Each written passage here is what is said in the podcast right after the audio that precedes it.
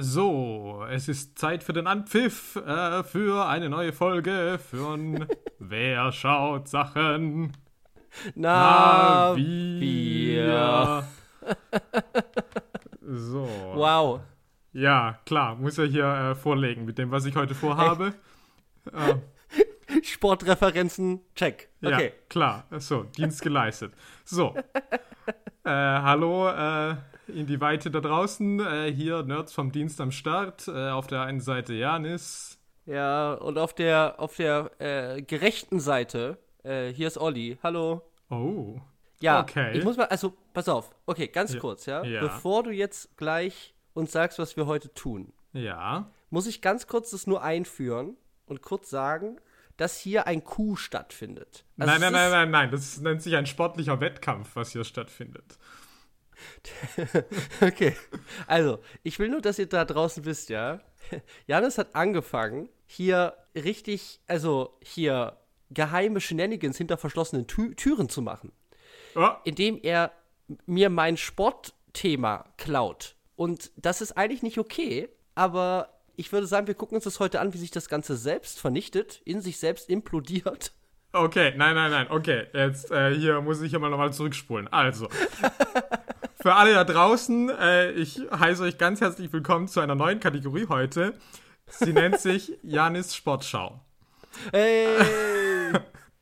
Ähm, er liebt den Sport. Wer liebt den Sport? Ja, ich Na, nicht. er. So, ich hasse den Sport. So, das sage ich auch ganz öffentlich, damit ihr nichts irgendwie falsch. Äh, so, ich hasse Sport, äh, sowohl zu machen als auch zuzusehen. Ist das nicht so hasst mein den Ding? Sport. Ja. Ja. Du hast eine Kategorie eingeführt, Ollis Sportschau, und wir alle haben dabei zuhören können, wie sie in sich selbst implodiert ist, weil du hast Tin Cup mitgebracht und das ist halt bahnbrechend gescheitert. Ja, aber es ist halt auch eine Infamous-Folge. Also, das muss man auch einfach mal sagen. Ja, okay, das mag sein. Und ja, ich gebe zu, habe ich das heute mitgebracht, um zu vereiteln, dass du wieder irgendwas mitbringst, worunter ich leide. Ja. Aber natürlich habe ich auch ein weiteres Ziel, nämlich, und dadurch wird es jetzt zu einem sportlichen Wettkampf, zu einer Art Duell, Oh. dass ich halt sage, okay, ich schlage dich mit deinen eigenen Waffen, ich zeige Oh. dir, wie der Sportfilm wirklich aussehen kann. Und ähm, ja, deswegen habe ich äh, ja hier etwas mitgebracht, äh, was das Mainstream-Herz höher schlagen lässt. Aha. Und ich muss auch zugeben, ich habe es mitgebracht, weil eine ganz bestimmte Aktrice mitspielt, mit der ich mir halt jeden Sport auf jeden Fall lieber anschaue. Und das ist halt Madonna. Also, Madonna. weil egal was, also ich verstehe nicht, warum man dieses Konzept nicht mehr ausgereizt in dieser Zeit, als sie noch Schauspielerin war. Aber klar, Madonna beim Diskuswurf, Madonna beim Schanzenspringen, das würde ich mir halt alles anschauen. Das ist halt, das klingt halt erstmal gut. Und was Ja. haben wir heute? Ja, Madonna beim Baseball. Ja, das ist nice. Der ja, liebste Sport true. der Deutschen. Ja, alle hassen das, außer Amerikaner. Ja, das, das ist ist wirklich so ein, Ja. das ist wirklich so ein Nationalsport, der es nirgendwo anders hingeschafft hat. Zumindest in den Ausmaßen, so wie es da stattfindet. ja. Und jetzt möchte ich auch nicht länger auf, der, auf die Folter spannen. Also, was habe ich im Gepäck? Äh, ich habe eine Klasse für sich im Original A League of Their Own von 1992. Und ja, ich starte mal mit äh, Wer sagt Namen? Das wird heute auch Oh, äh, wer etwas sagt ausführlich. Namen, Vorname, Nachname, alles dabei. Heute ich. Ähm, Achso. okay, ja, ja, ja, weiter. Ähm, ja, also ich fange mal an mit äh, dem Namen hinter der Kamera, nämlich äh, die Regisseurin dieses Films ist Penny Marshall, die Mhm. durchaus in den 80ern auch noch weitere Hits hatte, nämlich zum Beispiel äh, Du liebst es Jumping Jack Flash mit Whoopi. Goldberg Yes. und Die Welt liebt es, wir haben es beide nicht gesehen, Big mit Tom Hanks. Ich habe gehört, Moni liebt es. Ja, das glaube ich sofort. Aber ich kann das äh, ja nicht sicher sagen. Ich glaube, sie hasst es. Ich, bin mir, ich weiß, sie hat es auf jeden Fall gesehen. Also, also falls wir irgendwann mal Big machen, dann müssen wir Moni einladen. Ja, okay, das können wir tun. Mhm. So, dann geht's vor die Kamera und jetzt wird's halt wirklich ausufernd. Oh, yes. Also, in der Hauptrolle haben wir Gina Davis, Gina! ähm, vielen sicherlich bekannt aus Filmen wie Beetlejuice oder Thelma und Louise. Mhm. Zwei kurze Fun Facts zu Gina Davis. Zum einen, sie ist auch eine, äh, äh, eine begnadete Bogenschützin. Äh, Oh. War 1999 hat sie an der US-Vorausscheidung für Olympia teilgenommen, What? hat dann aber sich nicht qualifizieren können. Oh, buh. Aber immerhin. Und sie ist natürlich auch die Gründerin des Gina Davis Institute on Gender in Media, Oh. das sich natürlich äh, researchmäßig für Geschlechtergerechtigkeit und Repräsentation von Frauen in Film und Fernsehen einsetzt. Oh, Gina. Oh ja. Und genau, sie ist sehr kurzfristig bei diesem Film eingesprungen, äh, nur ein paar Wochen bevor die angefangen haben zu drehen. Eigentlich hätte die Hauptrolle Deborah Winger übernehmen sollen, die auch schon drei Monate Baseball trainiert hatte, aber die ist dann abgesprungen, weil sie nicht einverstanden damit war, dass man Madonna in diesem Film gecastet hat. Oh. Ja, genau. Okay. Wie ja schon erwähnt, äh, Madonna spielt ja mit, äh, ausschlaggebend für diese Wahl, die Queen of Pop, ähm, äh, in der Ära, in der sie noch öfters unsere Bildschirme äh, gesegnet hat. Ich glaube, die Zeiten sind äh, mittlerweile ziemlich Ich- sicher vorbei. also, Ich, also ich weiß nicht, vielleicht re rebooten sie auch noch Madonnas Karriere, aber ich- das weiß, das, sehe ich auch noch nicht. Ja, nee, wage ich zu bezweifeln. So, als Mann an ihrer Seite haben wir Tom Hanks, Forrest Gump himself, America's Yes. Sweetheart. He's back in the podcast. Ja, endlich, nach langer Zeit. Yes. Dann haben wir Laurie Petty, kann Mhm. man kennen aus Gefährliche Brandung oder Film meiner Kindheit, Free Willy. Ähm, Oh yes, stimmt. Mhm. Dann haben wir Rosie O'Donnell zurück im Podcast. Wir hatten sie schon mal bei den Flintstones. Mhm. Rosie. Yes. Dann, äh, ja, David Strathairn, Bill Pullman, John Lovitz. Dann haben wir Anne Cusack, die Schwester von John und Joan Cusack. Äh, Ah, weil Ja. es kann nie genug Cusacks geben. und wenn wir bei Geschwistern sind, haben wir außerdem vor der Kamera auch Gary Marshall, was der Bruder von Penny Marshall ist, den Oh. man als Regisseur der seichten Romcom kennen könnte, äh, angefangen bei Pretty Woman oder Plötzlich Oh. Prinzessin. What? Ja. Und natürlich auch, äh, wie heißt es alle, Valentinstag, New Year's Eve und wie das alles heißt. okay. High Fun Class. Facts hier, ja, nice. Ja, und äh, da muss ich natürlich noch erwähnen Don Davis, äh, den ich nur kenne als den Major Briggs aus Twin Peaks. Und ich Aha. nicht erwartet hätte, dass ich den nochmal irgendwo sehe. Und last but not least, äh, die blutjunge Thea Leone, Oh, Thea. die auch immer mal wieder äh, durchs Bild läuft. Oder den ja, die wird Schläger dann später eine, die wird dann so eine semi-große Karriere dann haben, ne? Also, Ja, aber es gibt einen Asteroiden oder so, der nach ihr benannt wurde. Also ich meine, Oh. insofern.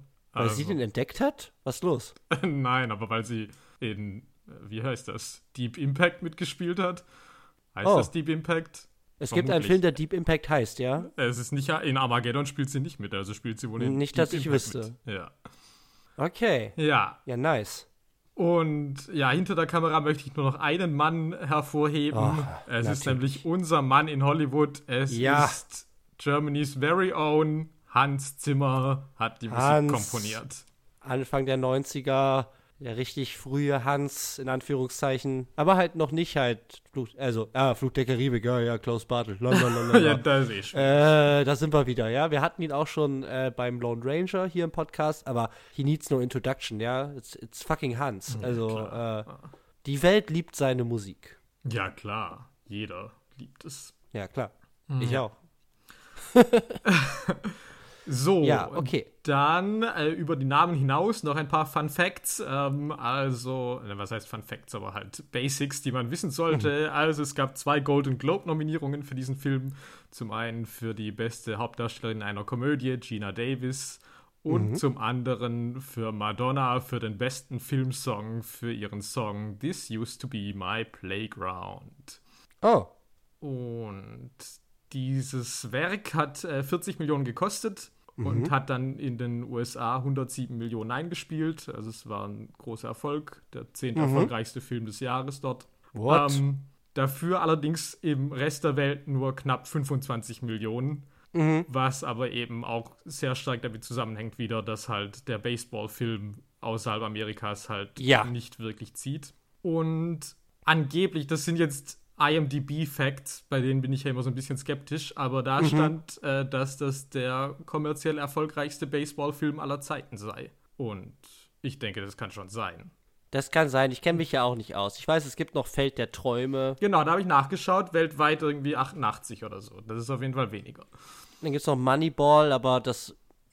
Ja, kann ich mir auch nicht vorstellen. Okay, aber es ist auf jeden Fall ein erfolgreicher Film und das ist halt total crazy. Ich meine, ich habe auch noch gesehen, es, es gibt auf Amazon, auf Amazon war das, glaube ich, ne, diese Serie.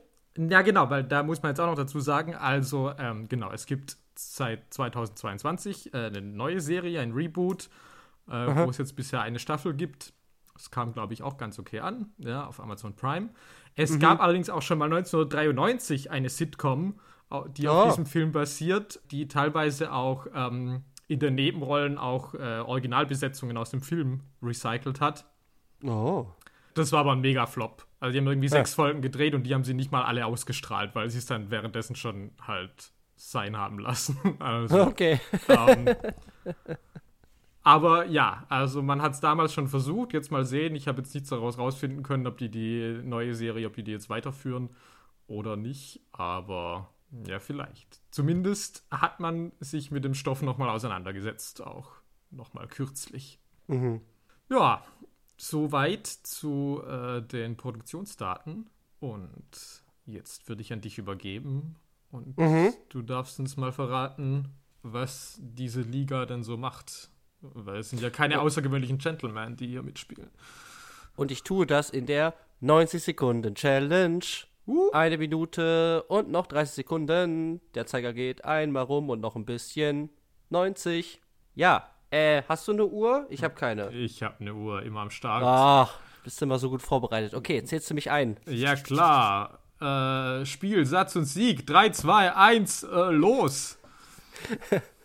Eine Klasse für sich. Erzählt die Geschichte von zwei Baseball spielenden Schwestern namens Dottie und Kit. Äh, Kit ist die jüngere und steht immer im Schatten der älteren Schwester, die auch verheiratet und auch im Baseball sehr viel talentierter ist. Während des Zweiten Weltkriegs, wo der Film spielt und alle Männer als Soldaten ähm, außerhalb des Landes kämpfen, gibt es kein Profi-Baseball im Land. Daher wird eine Frauenliga unter anderem mit den beiden Schwestern als Spielerin gegründet. Ex-Profi und Alkoholiker Jimmy Dugan wird als ihr Trainer engagiert. Die Frauen des Teams reisen in einem Bus äh, herum und kämpfen um sportlichen Erfolg und den Erhalt der Liga. Es kommt nun zum Streit zwischen den Schwestern und Kit wird zu einem anderen Team daraufhin geschickt.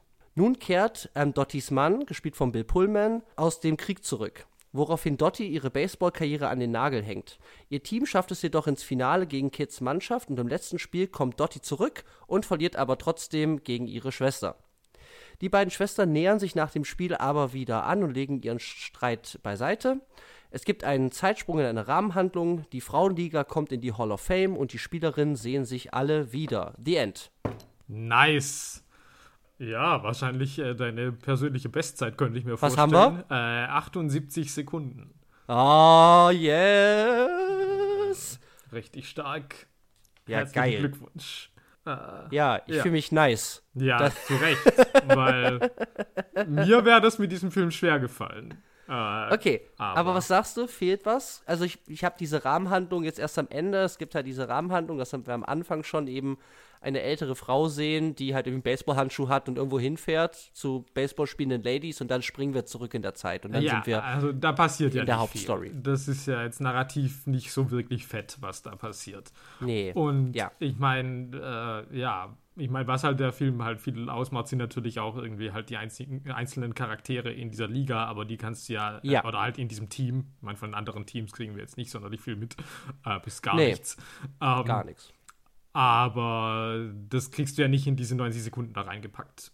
Und ich meine, Okay. der Schwestern-Twist, weil es ja schon irgendwie so der Hauptmotor ist, das äh, war ja drin. Ja, ist er halt, ne? Also klar, es geht um Baseball, aber so auf einer persönlichen Ebene geht's halt wirklich viel. Also als wiederkehrendes Thema, dass Kid halt echt ein Problem damit hat, dass ihre Schwester einfach besser ist als sie. Und das anscheinend in allem. So. Ja. Ja, okay. Ich würde jetzt dir mal praktisch das Zepter in die Hand geben. Ist dein Film. Womit willst du anfangen? Ja, okay. Ich würde mal, damit ich das los habe und weil es auch mein größter Kritikpunkt an diesem Film ist, erstmal Oh, yes. mit dieser Rahmenhandlung einsteigen. weil ich hasse die. Ich finde die ganz furchtbar. Aus verschiedenen Gründen, glaube ich. Also der Hauptgrund ist erstmal, da passiert halt nichts. Also in, in dem Teil, der am Anfang ist, ist halt wirklich nur, okay, alte Lady geht so ein bisschen widerwillig, äh, fährt die zu, äh, fährt die halt irgendwo hin, wo Leute Baseball spielen. So.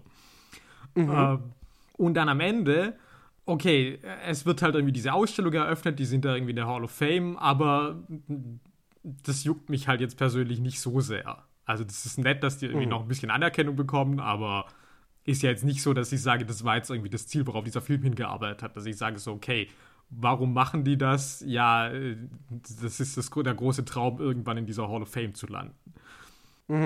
Und auch diese Wiedersehen, das ist halt okay, ja, ist nett, dass die sich wiedersehen, aber da steckt jetzt nicht so viel drin. Und auch das große Wiedersehen zwischen den Schwestern ist halt so, naja, die sehen sich ja jetzt auch nicht seit irgendwie 40 Jahren das erste Mal. Also, äh, beziehungsweise das ist jetzt auch nicht so, dass die jetzt damals sich irgendwie im Streit auseinandergegangen sind und dann nie wieder miteinander geredet hätten. Die sind ja in dem Punkt, in dem wir die eigentliche Handlung verlassen, sind die ja eigentlich schon auf einem ganz guten Weg. Oder sind eigentlich halt okay miteinander. Also das hat sich eigentlich da ja auch auserzählt. Und ich finde halt wirklich, diese Szenen am Schluss sind halt irgendwie dröge, dass ich mich halt wirklich gefragt habe, warum gucke ich das? Und es erzählte sich mir nicht. Ja, es, ja, es ist irgendwie komisch, weil man, man, man hätte tatsächlich, also wenn man das auf einer, auf einer gefühligen, emotionalen Wohlfühlnote hätte enden lassen wollen, ja, Ja. dann hätte man das auch 1940 und 1943 machen können. Ja. Mit halt eben die Schwestern, obwohl die eine verloren hat, sind die wieder Friends und wir haben ein tolles Team, aber die verabschiedet sich jetzt, aber es war eine gute Zeit. So, ähm, das lässt sich ja machen. Und ich habe ja das Gefühl, dafür ist dieses Ende halt irgendwie erstmal da auf der Ebene von diesen ähm, Begegnungen dieser Person. Also wir sehen diesen kleinen Jungen, der halt damit rumgefahren ist. Wie hieß er nochmal? Äh, Stillwell. Ja, Stillwell, der geilste Vorname der Welt. ähm, dass wir den dann treffen und dann erfahren wir, okay, die eine ist gestorben und so, aber es ist irgendwie, es ist schon komisch, weil viele der Figuren wir gar nicht, also die dann nochmal genannt werden oder so, die dann verstorben sind oder nochmal auftreten, weiß ich nicht, die waren auch nicht so präsent. Vorher hatte ich so das Gefühl, ich sage, ah, jetzt werden diese, diese einzelnen Bögen narrativ irgendwie zu Ende gebracht dadurch. Es war irgendwie komisch. Also, ich, ich wusste auch nicht, es ging auch super lang, ne? Also, dann wird diese Halle eröffnet, die spielen dann noch Baseball, die talken alle noch ein bisschen. Aber dem fehlt tatsächlich irgendwie so ein bisschen der Drive oder auch wirklich so Ja. das Gefühl dafür, äh, warum sehe ich das hier eigentlich? Das, ich würde das schon mitgehen, ja. Ja, nee, ich finde halt auch. Also es nimmt echt so viel Energie raus. Und ja, ich meine, klar ist so ein bisschen, ja, okay, irgendwie, welche sind tot, ja, da die Mutter von Silver und so, aber es ist halt auch so, ja, gut, so invested bin ich jetzt halt in diese Figuren tatsächlich nicht ähm, dafür. Oder habe auch beispielsweise nicht genug, dass ich äh, dann auch wiederum ein Zusammenspiel zu Dottie, die ja unsere Figur ist, durch deren Augen wir äh, das jetzt sehen. Ich meine, ich kann mich jetzt an keine Szene wirklich erinnern, in denen die Mutter von Stillwell, Evelyn, glaube ich, äh, mit Dottie wirklich interagiert hätte. Also ähm, insofern Ja. ja, auch in diesen Beziehungen ist da jetzt nicht so viel. Und ich würde gleich noch auf die Besetzung von diesen alten Damen auch eingehen, aber das Problem ist, glaube ich, auch, ich verbinde halt damit auch nichts, weil die ganzen Schauspielerinnen, die ich sehe, sind halt einfach halt auch andere Ladies. Also auch wenn ich ja verstehe, dass das die gleichen Figuren sind, verbinde ich halt mit denen auch nicht so sonderlich viel. Mhm. Also ich glaube, das ist auch für mich ein ganz großes Problem an dieser Sache. Mhm. Ja, es ist halt nicht so, also wo du es gerade gesagt hast, ne, zwischen Evelyn und, ähm, und unserer Hauptfigur Dottie, wenn es da vorher einen persönlichen Bogen gegeben hätte, den man aufgemacht hat, und dann sagt man, ah, die reden da noch mal drüber, zum Beispiel, also individuell, diese einzelnen Gespräche haben individuelle Themen, aber die haben die gar nicht. Also es ist nur so, ja, wir sehen uns halt wieder, was ging bei dir? Ja, keine Ahnung, drei Männer und weiß nicht, hab das gemacht. Es ist irgendwie, also es wirkt halt so belanglos erstmal und dann eben auch an nichts angebunden, was ich vorher irgendwie sehe, wo ich sage, ah, ah da wird das nochmal aufgegriffen, den Gag, der vorher gemacht wurde. Also irg irgendwie sowas, das fehlt irgendwie. wenn ich mich noch richtig erinnere. Fehlt Mhm. da einfach komplett. Ja. Und wenn du jetzt nochmal sagst, also ich muss jetzt nochmal kurz sagen, das ist wieder, ich lehne mich ein bisschen aus dem Fenster, ja? Mhm. Es wird luftig um die Haare rum, weil Ja. ähm, mir ist was aufgefallen. und Das ist eine dicke, dicke, dicke, dicke, dicke Hypothese. So, die ich jetzt aufstelle. Und zwar geht es um vor allem um die Schauspielerin, die die ältere Dottie spielt. Wer ist sie? Lynn Cartwright? ja, vielleicht, keine Ahnung. Ja. ihren Namen vergessen. Ja. Ähm, auf jeden Fall die Frau, die die ältere, ältere Dottie spielt, die, glaube ich, etwas macht, was keine andere von diesen Schauspielerinnen auf der, auf der Zeitebene, auf der Rahmenhandlungszeitebene macht. Und zwar habe ich das Gefühl, dass sie versucht, oder zumindest ist es halt mehr im Fokus, weil die anderen Figuren sind halt nur kurz da und interessieren uns auch irgendwie gar nicht, ist, dass ich das Gefühl habe, sie versucht eine Art von Gina Davis-Imitation.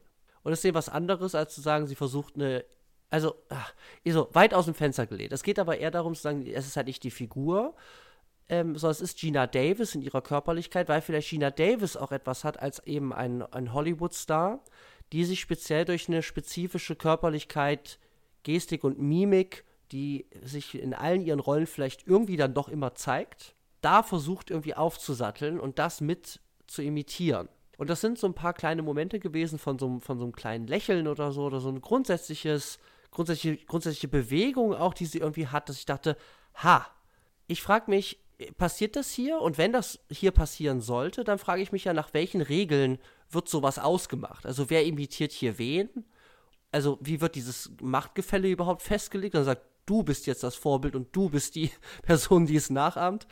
Und ja, ich habe mich das nur gefragt. Ich denke da natürlich an so Sachen wie halt so Face-Off, wo so, sowas zum Beispiel auch gemacht wird. Also wo man halt so Leute hat, die halt eine sehr starke spezifische Körperlichkeit haben und dann eben von anderen Schauspielern dann imitiert wird, aber das auf der Narrationsebene natürlich auch verankert ist. Ähm, Ich fand, ich habe mich das nur gefragt tatsächlich, ähm, so als so ein Verfahren, ob es das wirklich, ob es das gibt, ob das so eine Art von Schauspielverfahren auch ist und wie sowas eigentlich funktioniert. Und Ich habe darauf keine Antworten. Mir ist das nur aufgefallen, dass diese Lady sehr einen auf Gina Davis vielleicht macht. So. Naja, also, also Punkt 1, wie das äh, produziert wird, das kann ich dir nicht sagen. Wobei Ja. ich natürlich sagen würde, in diesem Fall wäre natürlich schon klar, wer muss sich nach wem richten, weil klar, die alten Ladies müssen sich nach den jüngeren Ladies richten, weil die ja einfach den viel größeren Raum in diesem Film einnehmen. Also Ja, du klar. kannst mir jetzt nicht sagen, dass Madonna irgendwie da jetzt irgendwie äh, zwei Wochen lang studieren muss, wie ist diese alte Lady, die halt irgendwie für drei Sekunden in diesem Film ist, sondern Ja, klar. also und was dieser Film ja macht, und das äh, ist ja was, wo ich sage, okay, das ist halt krass, weil das habe ich halt noch nie gesehen. Und das klingt eigentlich auch, als wäre das eine Katastrophe, ist ja wirklich, dass Gina Davis auch diese alte Dame synchronisiert. Also, dass Ah, ja. ihr Körper und ihre Stimme sind äh, separiert sozusagen. Und das funktioniert Das aber das funktioniert aber halt tatsächlich extrem gut und zwar so gut, Aha. dass ich mich tatsächlich, obwohl ich eigentlich wusste, okay, es kann nicht so sein, dann doch teilweise wieder gefragt habe, ob das vielleicht doch Gina Davis in Make-up ist. Ähm, Aha. Ja. also ich wusste immer, ja, okay, nee, aber irgendwie hat es mich doch irgendwie verwirrt. Aber das funktioniert halt für mich. Aber das, das ist ja super verrückt. Weil ich kann mir auch nicht vorstellen, dass die anderen Rollen praktisch dieses Treatment auch bekommen haben. Nee, ist auch nicht so. So, okay. Das heißt, ich weiß gar nicht, was meine Hypothese eigentlich wirklich ist. Niemand weiß das. Aber da scheint vielleicht was dran zu sein. Dass man dann sagt, ja, Gina, du machst jetzt auch noch diese Figur zumindest auf der Stimmebene. Was halt, was super insane ist, weil es, es diese, diese, diese Figur kriegt dann eben auch, auch einen besonderen Status in dieser Rahmenhandlungsebene. Und diese Schauspielerin, die dann die ältere Version spielt, ist ja, also, die wird ja ihrer Kunst beraubt. so, Naja, ja, jeder muss sich ja unterordnen für das größere Ganze. Und ich meine, also in diesem Fall würde ich das sagen, ist voll im hat man Sinne das des, halt gut des gemacht. Films. Ja, schon. Also, ich, Ah, ja, okay. also, also für mich funktioniert das halt. Ich muss aber halt auch sagen, ich finde tatsächlich auch die anderen Pendants größtenteils hervorragend besetzt. Also, Aha. ich finde, dass die schon größtenteils eine sehr hohe Ähnlichkeit haben. Ich meine, ich bin gesichtsblind, aber also Mhm. für mich, also wenn ich mir so diese andere Alan Sue anschaue oder so, ich meine, die Sache ist ja auch, die haben halt wirklich in der Regel ja wirklich nur ein, höchstens zwei Sätze irgendwie, diese anderen Figuren. Äh, Mhm. die kommen irgendwie und sagen mal, ja, ich bin jetzt Ärztin. Und dann sagt sie, ja, okay. Ja, ja. Gut, danke. Okay, nächste. Dann sagt die, ich habe einen Schönheitschirurgen geheiratet. Also die ja, haben ja jetzt auch nicht ich, so. Da habe ich so ein straffes Gesicht, ja, genau. Also die haben ja jetzt auch nicht irgendwie jetzt so groß Raum, dass ich jetzt sage, okay, wie sehr ähneln die in ihrem Spiel äh, jetzt den anderen. Aber ich finde, rein optisch haben die da schon eine sehr gute Wahl getroffen, auch da bei dieser, bei der alten Laurie Petty und so. Also daran krankt es für mich nicht, aber es ist halt trotzdem, es ist halt, es sind halt trotzdem einfach andere Schauspielerinnen und zu denen habe ich halt trotzdem keinen Bezug. Also ich, das war halt mehr mein Problem. mhm, mhm. Und wie gesagt, mit denen passiert halt auch einfach nichts Aufregendes. Also das ist halt das allergrößte Ja. Problem. so. Ja. Okay. Aber zum Glück sind das ja auch nur, ist das ja auch nur die Rahmenhandlung. Ähm, Mhm. äh, genau, also damit habe ich ein Hühnchen zu rupfen, das äh, finde ich kacke, aber ja, zum Glück ist es ja wirklich nur am Anfang und am Ende. Also es ist jetzt auch nicht so was, ich meine, es gibt ja auch manchmal, dass dann praktisch das immer wieder zwischengeschnitten wird im, im Laufe des Films und man immer wieder auf diese Ebene zurückkehrt. Das gibt's ja nicht. Es ist wirklich fünf Minuten am Anfang, nochmal irgendwie, keine Ahnung, sechs, sieben Minuten am Schluss. So. Ähm, Ja. Musste ich aber erwähnen, weil es ist halt gerade am Ende halt schade, weil natürlich immer, man nimmt halt bei einem Film natürlich mit, was man als letztes gesehen hat. Und da ist halt so ein bisschen so, meh, meh. Aber er hätte natürlich die Möglichkeit, ne, irgendwie zu sagen, ähm, in der Rahmenhandlung sind, sind zum Beispiel Konflikte und die werden erst erklärt durch die Binnenhandlung, um dann zu, also wenn ich sehe, okay, da sind zwei Ladies in der Rahmenhandlung sich nicht grün, dann fragen, ah, wo kommt das denn her? Und dann sehe ich das in der Binnenhandlung und dann lösen die diesen Konflikt in der Rahmenhandlung wieder oder so. Dann kriegt man so eine Verknüpfung, also so ganz blöd. ja, Aber dann kriegt man vielleicht eher so eine Art von Verknüpfung hin. Ich sage, ah, okay, was passiert hier, was passiert da?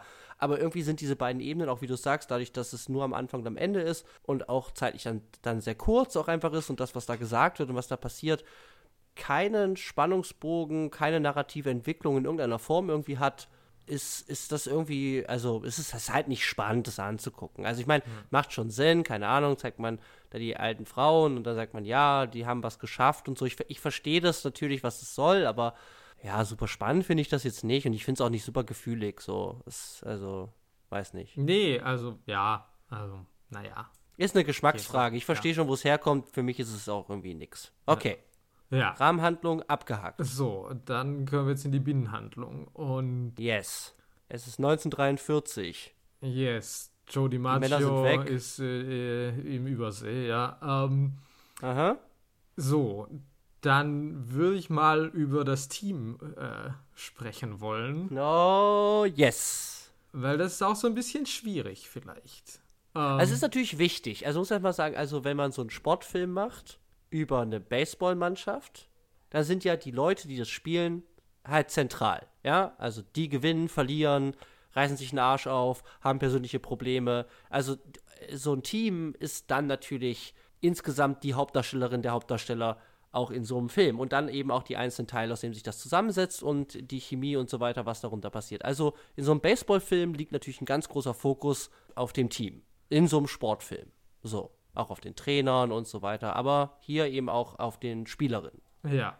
Und es ist schon ein bisschen so, über viele von diesen Spielerinnen erfahre ich tatsächlich nicht so viel. Aha. Also, keine Ahnung, Shirley Baker ist Analphabetin. Ja, Punkt. Äh, Punkt. Sonst kann ich über die nichts sagen. Ähm, Evelyn, die ist halt Mutter. Und ein bisschen gefühlig, ein bisschen nah am Wasser gebaut. Ja. Okay. Und auch nicht so gut im Baseball, habe ich den Eindruck, von dem, was ich verstehe. Also so, nicht ganz so gut auf jeden Fall, wie manche Nicht anderen. ganz, also ich, ich glaube, dadurch, dass die alle da sind, können die alle Baseball spielen, aber Ja, halt klar. im Vergleich zu den anderen irgendwie nicht. Ja. Mhm. Ja. So, Betty Spaghetti, über die weiß ich halt wirklich halt auch nur. Betty Spaghetti. Äh, Die heißt halt Betty Spaghetti, ist Ja. halt ein guter Name. ja, also, It's genius. Ja? ja, weiß ich nicht, ob das Genius ist, aber es bleibt auf jeden Fall im Ohr. ja. Und es ist natürlich so eine Sache. Also ich habe da jetzt auch irgendwie zu wenig Vergleichsmöglichkeiten, weil ich irgendwie nicht so viele Filme mit so einer Mannschaft vielleicht irgendwie kenne. Also vielleicht ist es auch irgendwie typisch so. Weil klar, es gibt natürlich die Figuren, die mehr Raum einnehmen. Klar, Gina Davis und ihre Schwester, Tom Hanks, äh, Rosie und Madonna. Und klar, da musst du halt das Team auch irgendwie halt ausfüllen. Ich meine, keine Ahnung, wie viele Mädels das sind. Ich meine, da gibt es auch genug Mädels, von denen wissen wir gar nichts. Die haben nicht mal Namen, glaube ich. Mhm. Aber du hast halt auch nur so einen Zwei-Stunden-Film. Also, wo ich natürlich auch verstehe, okay, da, deswegen bietet sich das vermutlich auch an, daraus eine Serie zu machen eigentlich, weil dann hast du halt auch die Möglichkeit, da wirklich äh, die einzelnen Charaktere, die sonst halt einfach nur Betty Spaghetti sind, irgendwie mhm. ein bisschen auszubauen. Ja. Und trotz allem würde ich halt sagen für mich, mhm. Das habe ich gelernt von äh, jemandem, äh, der gerne über Mainstream-Filme spricht, dass ah, ich halt hallo. auch sagen würde, das könnte alles auch billiger sein. Das könnte auch Aha. weniger sein. Ähm, und das ist jetzt natürlich wieder um, niedrige Messlatte, bla bla bla bla bla. Aber ich würde halt ja. sagen, trotz allem, ich schaue diesen Ladies gern zu. Ich finde, die haben eine ganz gute Chemie. Und Aha. ich finde, das harmoniert ganz gut. Und ich meine, tendenziell würde ich halt gern mehr über die erfahren. Aber es ist nicht so, dass ich sage, okay, finde die jetzt irgendwie, also die fucken mich nicht ab, sondern ja. irgendwie sind die schon ganz unterhaltsam, sozusagen. Okay, pass auf, dann komme ich mal von der anderen Seite. Ja. Aber ja eben jetzt. Devil's Advocate mäßig, weil ich bin mir auch nicht ganz sicher, es ist mir nur aufgefallen. Weil eben, also ich finde es total logisch, was du sagst, ja. Du hast eine große Mannschaft, da sind viele Figuren und ja, ich weiß nicht, wenn da jede halt irgendwie fünf Minuten kriegt, dann bist du halt schon bei 95 Minuten oder so, wenn das 15 Ladies sind. Und dann haben die nur jeweils kurz, ich habe das gemacht. Das ist halt kein Film. Das heißt, es gibt einfach Figuren, wie du gesagt hast, die sind dominanter. Es gibt dann Figuren, die werden dann zeitlich ähm, oder auch auf inhaltlichen Ebene einfach sehr, sehr stark einfach begrenzt. Ja. Und werden dann eben, so was ich ganz oft ja auch sage, so Funktionsfiguren. Ja, du brauchst ja. hier, der hat ein Hinkebein, das ist der Lustige. Da hast du die, die hat nur ein Auge, ist auch lustig. Also so, so kannst du. Das ja? sind auf jeden Fall Figuren, die ich auch gerne in diesem Team gesehen hätte, aber äh, ja. Ja, aber das ist halt so eine, also ich meine, schaut euch Fluch der Karibik an, ja, da gibt's halt so ein paar Leute, die halt, ja, der hat halt irgendwie ein Tentakelgesicht. Da sag ich, ja, okay, nice. So, äh, der, der gibt's Typ, der hat einen Hammer, Hammerhai-Kopf. Ja, mehr hat der auch nicht. Der ist ein Hammerhai-Mann. Okay, checks out. So. Und jetzt kann man natürlich sagen, dass wir hier halt so typisierte Figuren haben, wie zum Beispiel Betty Spaghetti. Und mir wäre jetzt erstmal sowas aufgefallen, oder das könnte man dem vorhalten, ist eine, ist eine Art von, erstmal, äh, was heißt vorhalten, aber erstmal festhalten, eine Art von Typenhumor. Also, dass man sagt, wir nehmen diese Figuren und die stehen eben in ihrer Begrenztheit an charakterlicher Tiefe für ein gewisses Prinzip und damit können wir auch ein paar Gags machen, weil wir haben eben hier einen Sportfilm, der aber so als eine Sportfamilien-Wohlfühl-Komödie rüberzukommen scheint. Mhm. Und da würde ich jetzt erstmal Madonna kurz rausheben, nur kurz angeteased, weil wir müssen gleich, gleich nochmal über Madonna reden. Aber Ma Madonna ist eben eine ähm, sexuell sehr offene Person hier. Und das zieht sich ziemlich viel durch diesen Film halt irgendwie durch. Und dann gibt es halt Szenen, wo der Pfarrer halt irgendwie da die Bibel zweimal im Beistuhl fallen lässt. Und wenn sie halt aus dem Beistuhl rauskommt, dann ist der, der Pfarrer halt irgendwie totgeschwitzt, weil er kann es gar nicht glauben, was diese Lady ihm erzählt. Ähm, ja. so. So, ja? Ja. Dann haben wir zum Beispiel Rosie O'Donnell. Ja, und da würde ich halt schon mal widersprechen. Aber erzähl mal, was du zu sagen hast. Und naja, es gibt halt diese eine Szene ich glaube, es ist Rosie O'Donnell. Oder ist es Hooch? Ich weiß gar nicht. Es gibt einen, einen Moment, da fällt jemand, da versucht jemand einen Ball zu fangen und fällt dabei in das Publikum und verschwindet eben mit dem Gesicht im Publikum und als die Person wieder hochkommt, hat sie einen Hotdog im Mund. Und ich würde sagen, dass die Person, die das macht, ein bisschen beleibter ist. Und klar, die sind alle sportlich und können alle spielen, aber ich habe so ein bisschen das Gefühl, dass hier in Anführungszeichen ein bisschen äh, so auf dicken Humor einfach auch gemacht wird, weil die könnte alles andere, die könnte sonst was haben, die hat einen Hotdog. Gibt auch andere Gründe, warum die das so inszenieren, das verstehe ich. Aber sowas fällt mir erstmal auf. Ich kann mich da auch nicht festlegen, aber sowas fällt mir erstmal auf. So. So, okay, Widerspruch. Also ich gebe dir diesen Moment. Also mir ist da nicht so aufgefallen, ich habe das mal angeguckt und klar, okay, würde irgendwie, würde man da jetzt irgendwie Madonna für nehmen für diesen Moment? Ja, vermutlich nicht. Also, mhm. Ähm, mhm. ja.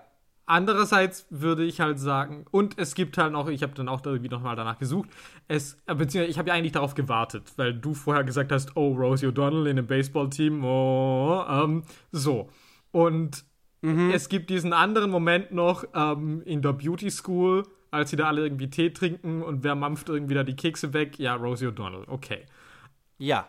Aber das sind halt wirklich zwei Momente, die machen irgendwie insgesamt vielleicht zehn Sekunden aus und sonst hat halt Mhm. Rosies Charakter eigentlich überhaupt, also mir ist, ich habe zumindest nichts weiteres gefunden, wo ich das sagen Mhm. würde. Und ich würde halt sagen eigentlich, das ist eigentlich die Art von Humor, die ich in einem Film dieser Art erwarten würde, aber die gibt es eben nicht. Also weil äh, das ist halt hier nicht irgendwie die Rebel Wilson Comedy der 2010er. Also A, würde ich erstmal sagen, ohne jetzt irgendwie da zu nah drauf einzu- eingehen zu wollen, aber A, also erstmal Rosie sieht halt ganz schön fit aus. Also Die ist ja auch fit, die spielt ja um ihr Leben. Also Genau, da, und die spielt halt auch erzählt, in- dass sie eine super Sportlerin ist, ja. So, und die, genau, und das ist ja schon mal dieses Ding, weil sonst, wenn du jetzt sagst, okay, die machen auf dicken Humor, naja, die Dicke in der Sportmannschaft, da sehe ich aber halt irgendwie so die Trainingsmontage und irgendwie alle sprinten davon und irgendwie die keucht hinterher.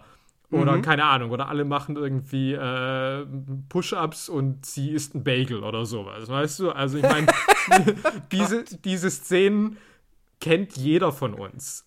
Ja, leider. Also sofort. Und die gibt es noch bis, äh, also bis vor ein paar Jahren, vielleicht gibt es die bis heute. Und Ja. ich würde nämlich sagen, wenn ich Rosie O'Donnell, dann ist ja eigentlich eher dieses Ding, dass sie erstmal ja halt irgendwie mit Madonna halt dieses Team ist von diesen toughen New Yorkern, die halt irgendwie sagen, so was, you looking at us? Also die, die halt irgendwie so ein bisschen, äh, bisschen vulgär, ein bisschen haut drauf sind. Und halt auch da, also sie hat ja dann auch diese Szene, wo sie dann irgendwie halt sagt, ja, okay, das ist mein Freund, ja, äh, das sieht scheiße aus und behandelt mich schlecht, äh, weil irgendwie halt äh, ich immer irgendwie nicht, nicht reingepasst habe und irgendwie man dann merkt, okay, irgendwie hinter dieser harten Schale muss die auch irgendwie an ihrem Selbstwertgefühl arbeiten. Also ich fand da jetzt zu sagen, äh, ja, das ist die lustige Dicke, Mhm. das hätte ich jetzt wirklich nicht so gesehen. Also ich gebe dir diese Mo Ja. zwei Momente, okay, ja, aber ich meine, da muss Ja. ich ja sagen, okay, es ist halt irgendwie eine Comedy, aber, ähm, aber das hätte auch wirklich irgendwie ganz anders ausgestellt werden können. So, und das gebe ich dir auf jeden Fall. Also es ist spannend, dass du es sagst, weil eben, es gibt da wirklich genügend, so wie du es sagst, gibt es genügend andere Darstellungen, wo man sagt, äh, eben, wenn die im Bild ist, äh, diese Figur, ja, dann spielt die auch einfach Baseball und rutscht halt nicht auf, dem, auf, auf halt, was auch immer, äh, Kartoffelbrei aus oder so, weil sie halt so eine Dose dabei hatte. Also, ja, ja, ja. Ja. Ja. ich meine, diese ganzen Beispiele sind alle super schlimm, aber ihr wisst, äh, alle da draußen, das wurde bestimmt alles schon gemacht und wird bestimmt auch noch gemacht, wenn wir tot sind. Also so. Und wie gesagt, ich will das, ich, ich, ich, ähm, für mich ist das erstmal gar kein, also wäre das, wäre das auch gar kein Ausschlusskriterium oder so. Das muss man halt gucken, ne? Also wie problematisch ist das dann wirklich. Aber es würde so ein bisschen dann halt auch wirklich auf eine sehr, sehr starke Typenstilisierung dann hinauslaufen oder Figurenstilisierung. Aber das scheint hier tatsächlich, ich verstehe, was du meinst. Es ist hier ein bisschen, ja, komplexer auch nicht, aber, aber eben, es könnte dümmer sein. Ich finde es schön, dass du, dass du das vielleicht mittlerweile ein bisschen verstehst. So, man, man, man könnte sich das auch ganz anders vorstellen, deswegen ist es so ein Gefühl von, ah, das ist eigentlich ganz nice, was, was das damit macht. Ja, also ich würde es halt Ja. auf jeden Fall sagen. Ja. Weil, Mhm. Also klar, ich sage jetzt nicht, dass irgendwie eine dieser Figuren jetzt das Komplexeste ist, was ich je gesehen habe. Aber ich finde halt, wie gesagt, auf diesen Typenhumor, okay, um Madonna, da reden wir noch. Aber sonst finde ich Mhm. gar nicht so sehr. Also auch dann irgendwie, keine Ahnung, irgendwie operiert der Humor dann doch anders. Mhm. Ich meine, vielleicht auch, weil es eine Frau gedreht hat, also generell auch dieses Ding ist okay, irgendwie Frauen, die Baseball spielen, aber es ist halt auch nie irgendwie, also da setzt sich der Film halt wirklich nicht selbst in die Nesseln und sagt dann so, was weiß ich, ja, ja, jetzt, äh, keine Ahnung. Gibt so Szenen, wo man halt aber auch sagt, oh, aber okay, aber die müssen jetzt erstmal irgendwie auch hinkriegen, dass die irgendwie äh, äh, jetzt äh, auf dem Baseballfeld stehen. Nee, das haben die halt drauf. Also, und ich glaube auch, dass ein anderer Film, gerade auch aus der Zeit, das vielleicht schon erstmal gesagt hat, naja, das melken wir jetzt aber erstmal, was, was für Schwierigkeiten die haben, wenn hier die ehemalige Schönheitskönigin jetzt auf einmal auf dem Baseballfeld steht. Ja. Ja, ja, aber das ist erstmal, das kann ich, das will ich auch nochmal kurz festhalten. Das ist auch wieder spannend, ne? Weil die können alle einfach Baseball spielen. Also es wird eben nicht, nicht gesagt, woher die das alle können oder ähm, wir sehen auch eigentlich keine Trainingsmontage. Wir sehen natürlich dieses, dieses Auswahlcamp und da sehen wir so ein paar kleine Schnitte, ja, ähm, aber das ist alles nicht groß. Weil du hast mir das jetzt so angeteasert von halt irgendwie, ähm, Tom Hanks bringt Gina Davis und Madonna Baseball spielen bei. Und dachte ich, ja, okay, die können das nicht. Und dann macht er halt einen auf Tin Cup und zeigt denen halt, wie man da den Schläger schwingt. Ja, gut, ich hatte den Film halt nie gesehen, ich wusste halt, er ist der Coach. Deswegen gehe ich davon Ja, aus, er coacht die. Ja, so, genau. Und dann ist halt spannend, dass der halt erstmal gar nichts macht. Ja, ja. und, und diese Ladies halt regeln und auch schon immer geregelt haben. Und das eben auch nicht in dem professionellen Kontext. Ich meine, wo, wo, ist denn da dieses erste Spiel da mit der Kit und Dottie? Das ist irgendwo auf dem Acker, sieht das aus. Also, ja, klar, die sind in Oregon in keine Ahnung, was für einem Kuhkaff. Also, ich meine, Ja, also, so. klar. Aber die können das halt. Und ich meine, keine Ahnung, das, das, das kaufe ich auch. Ist halt dann die Setzung. Also ist erstmal spannend, weil du könntest natürlich auch ganz anders erzählen. Mit halt eben, ja, der, zum Beispiel halt eben, ja, der Mann zeigt euch, wie es richtig geht. Aber hier zeigen auf jeden Fall die Ladies dem, wie das richtig geht. so. Ja, und du hast Ja, halt eben nicht dieses, weil ich meine, das ist ja jetzt wiederum im Sportfilm schon eigentlich ein Klassiker, dass du halt sagst, irgendwie, klar, ich habe jetzt cool Runnings lang genug nicht gesehen, aber dass du halt sagst, so, was, okay, müsst ihr erstmal klarkommen, wie läuft das mit dem Bob, ja, irgendwie. Ja, auf jeden Fall, weil die sind ja eigentlich Sprinter.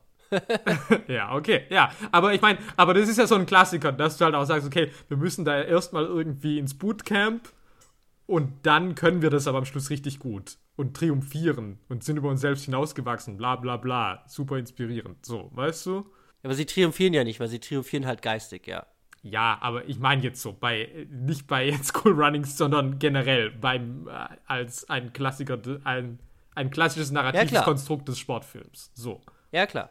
Und das lässt dieser Film halt aus. Und das äh, ist auf jeden Fall, glaube ich, halt äh, zum Vorteil dafür, dass man halt sagt, okay, äh, er muss sich nicht so über seine Figuren lustig machen erstmal. Mhm. Außer natürlich, und da kommen wir jetzt natürlich zu einem Thema, wo man vielleicht nochmal drüber reden muss, Oh ja. über die Figur von Marla Hooch. Malahu. yes. Wer ist das? Äh, so, Marla Hooch ist eine junge Frau, die unglaublich gut Baseball spielt. Ja, Killer. aber von diesem Typen, der die Ladies aussucht, ich weiß nicht genau, was das, äh, wie man das bezeichnet. Äh, ein Scout. Ein Scout, ah ja, genau. Also vom Talent Scout, der äh, sieht die erst spielen und sagt, ja, geil, die will ich. Und dann äh, sieht er sie von nahem, als sie ihre Mütze abnimmt. Und dann sagt er, oh, dich kann ich nicht mitnehmen. Und dann fragen die anderen Ladies, ja was, warum? Die spielt doch Bombe. Und dann sagt er, naja, die ist zu hässlich. Ja. Und dann weigern sich die anderen Ladies und dann Aha. nimmt er sie doch mit. Naja, man muss dazu noch sagen, dass der, dass der, also erstmal, er, also die Ladies weigern sich, ja. Ja. Aber dann kommt ja noch der Vater, der ja auch der Coach ist, Ja. geht dann nochmal zu John Lovitz und schüttet sein Herz aus und äh, sagt halt, also er hat sich halt immer einen Jungen gewünscht und er hat sie halt wie einen Jungen aufgezogen. Und dass sie halt nicht so attraktiv ist, so zumindest so der Subtext von dieser Rede, liegt halt daran, dass er sie halt wie einen Jungen aufgezogen hat. So. Ja. Und deswegen ist sie halt nicht so hot. und, und das ist aber irgendwie halt, also dieser, dieser Vater, der, der schüttet halt sein Herz aus. Das ist halt super, super gefühlt. Und John Lovitz sagt dann halt so, ja gut, dann nehmen wir die halt mit. Also das kommt ja auch nochmal dazu. Ja, ja, ja. Das gibt's auf jeden Fall. Aber, aber sie wird ja erstmal eingeführt, das ist halt auch so ein, das ist ja auch so ein klassisches Motiv, ja. Also, ich meine, äh, hier lief neulich Mighty Ducks oder so, da hast du auch halt immer so eine Figur, die halt, die halt krass ist. Also die halt wirklich, die, die, die knallt halt, die ist gern mal so drei Meter größer als alle anderen. Also, ah, wir haben hier die Geheimwaffe. Die ist meistens nicht sehr schnell oder die ist ein bisschen doof oder also solche Kategorien werden da angelegt. Aber das sind erstmal so, das sind so Brecherfiguren. So. Und das scheint hier so Maler Hutsch auch zu sein, weil sie ist eben in dieser Halle und dann haben wir ein Feld von ähm, jungen Männern, die halt ihre Bälle fangen sollen und sie knallt halt diese Bälle da durch Fenster und immer so, dass die Jungs sie nicht fangen können und die, die, die kennen das alle schon. Das wirkt alles so, ja, ja, wir, wir, wir wissen, was hier abgeht. Wir spielen seit zehn Jahren mit Maler und äh, ja, da kommst du halt nicht ran, weil Maler halt wirklich eine krasse Baseballspielerin ist. ja. Ja. Okay, aber das kann man ja theoretisch erzählen, wenn man eben sagt, so war die Zeit, das ist super scheiße. Also, wenn man sich so positionieren will. Weil ich würde sagen, schon scheiße. Ja, klar, Ähm, natürlich. ich meine, äh, klar, dass die ihre sportlichen Qualitäten irgendwie überschattet werden, dass sie äh, von ihrem Äußeren nicht ins, ins Raster passt. Klar. Und das heißt der Film ja auch nicht gut. Also ich würde auch sagen, der Film positioniert sich ja sehr eindeutig dazu. Ich meine, Sexismus ist ja auch ein Thema dieses Films. Das findet sich ja immer wieder dann irgendwie auf den einzelnen Stationen da. Dass eben halt auch so Sachen sind wie, okay, irgendwie hier, ihr müsst aber die Kleidchen anziehen auf dem Feld und ihr müsst jetzt halt auch irgendwie die PR machen, wo halt irgendwie dann kommt, ja, aber die macht halt auch noch ganz geil Kaffee, äh, wenn sie nicht auf dem Feld steht und so. Ja, ja. Und er positioniert sich ja auch eben mit diesen Figuren da. Also ich meine, es ist schon klar, ich meine, John Lovitz ist eine Figur, der halt als ein Arsch irgendwie kategorisiert wird. Mhm. Das wird auch mehrfach von anderen Figuren dann so gesagt. Also es ist ganz klar irgendwie, wie wir, wie wir das einzuordnen haben. Und also ich finde es ja auch hart, wenn sie da zurückgewiesen wird. Also auch was dann wiederum diese Lady, die Marla Hut spielt, halt dann spielt, ist ja schon halt auch irgendwie so, okay, äh, der bricht halt das Herz, irgendwie so. Ähm, mhm. Und nichtsdestotrotz ist es aber natürlich so, dass der Film schon auch irgendwie mhm sich halt über sie und ihr Äußeres lustig macht. Also gerade eben dieser Moment, als sie halt diese Mütze abnimmt und dann kommt halt irgendwie die Reaktion von John Lovitz, die halt super ausgestellt ist, äh, der halt völlig angewidert da irgendwie oder erschreckt da irgendwie dieses Gesicht anguckt. Das ja. ist halt schon ein Joke. Also ich meine. Ja, und es ist, glaube ich, auch die Art und Weise, wie sie dieses Gesicht auch zieht. Also was man da unter dieser Mütze dann auch sieht. Das ist, ich habe das Gefühl, das ist sehr überhöht. Ja, klar muss es, weil sie ist halt gar nicht so hässlich, diese Frau. Nee, die macht, halt, also, halt, die macht halt so eine Fratze. Und dann mhm. hast du so einen klassischen, so schnellen Take auf John Lovitz und dann sieht man sie, wie sie halt da so ein bisschen resigniert drauf reagiert. So. Ja. Ja. Und ja, und die Sache ist natürlich auch, dass der Film das ja schon auch so ein bisschen auch noch weiterführt dann, als sie dann halt da in dieser Beauty School sind und sie ist natürlich irgendwie furchtbar ungelenk und irgendwie die Lady, die die Makeovers macht, die irgendwie weiß auch gar nicht mehr, was sie denn da mit dieser Frau noch irgendwie machen soll und so. Ja, da ist halt Marla Hutschert eben auch so die, der Höhepunkt in der Reihe. Sie geht die ganzen Ladies irgendwie durch ja. und sagt halt hier Haare, super, super, da noch was und dann kommt Marla Hutsch und dann so, ja, okay, äh, ich brauche 50 mehr Angestellte. Ich weiß nicht, was sie da sagt. Und dann geht sie halt einfach. Also da ist auch wieder, dass sie dann da die Letzte ist, hat wieder so eine Art von Punchline-Charakter. Ja, genau. Mhm. Und das ist halt so ein bisschen problematisch, weil natürlich der Film, also das ist jetzt natürlich aber wieder auch so ein Klassiker der Komödie, ähm, mhm. was es auch bis heute macht, dass du praktisch sagst, okay, du machst die Jokes, aber du hast dich aber mhm. auch andererseits im Film so positioniert, dass du halt sagst, naja, irgendwie, ähm, ist ja nicht so gemeint, weil eigentlich finde ich das ja falsch, was da passiert. Mhm. Aber du animierst eigentlich trotzdem das Publikum dazu, über diese Figur zu lachen. Ja, genau. Und ich würde das nur ganz kurz noch, ich würde das da jetzt kurz dranhängen. Und ich kann das auch nicht groß ausführen, weil ich mich so ein bisschen schwer tue. Aber, aber also ich sage nur, man müsse das mal prüfen. So. ja, okay. Weil ich mich frage, ob so ein bisschen Touch von dem, was du gerade in Bezug auf Malahutsch und der, der Thematik von ähm, Unattraktivität so ein bisschen gesagt hast, sich vielleicht in diesem Film auch ein bisschen auf die Art von, ähm, äh, auch auf das Thema Feminismus, Sexismus so ein bisschen beziehen lässt. Weil eben, dieser Film, würde ich auch sagen, also der sagt nicht, das ist voll geil, dass diese Ladies da ähm, objektifiziert werden und wird ja auch gesagt, ja, wie soll ich in so einem Kleidchen hier, da kann ich ja nicht auf Base rennen, so. Also, das ist mir schon klar, dass dieser Film sich da eigentlich an vielen Stellen ganz klar positioniert, dass wie mit diesen Ladies umgegangen wird, nur weil sie Ladies sind, im Vergleich zu Männern, ähm, dass dieser Film das äh, auf jeden Fall nicht gut heißt. So. Ja. Auf der anderen Seite und ich habe eben nichts Konkretes, es ist eher wieder so eine Art von Gefühl.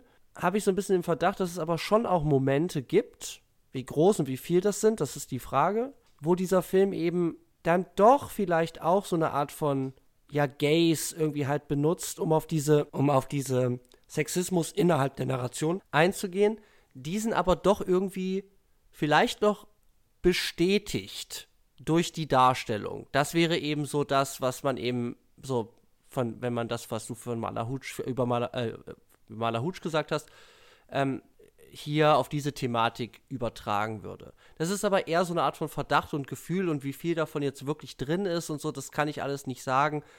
Ich habe nur manchmal das Gefühl, dass so ein paar Figuren, wie zum Beispiel John Lovitz, der eben ein Arsch ist, so, und der Film das eigentlich auch ganz klar macht, dann doch aber vielleicht zu sympathisch oder dann am Ende eben auch mit seinem Bild dann auch gefeiert wird, weil er hat ja auch seinen Dienst für die Liga geleistet und so. Und das ist auch alles richtig, aber, aber da einfach über gewisse Sachen einfach weggeht und gewisse Sachen einfach nicht tut.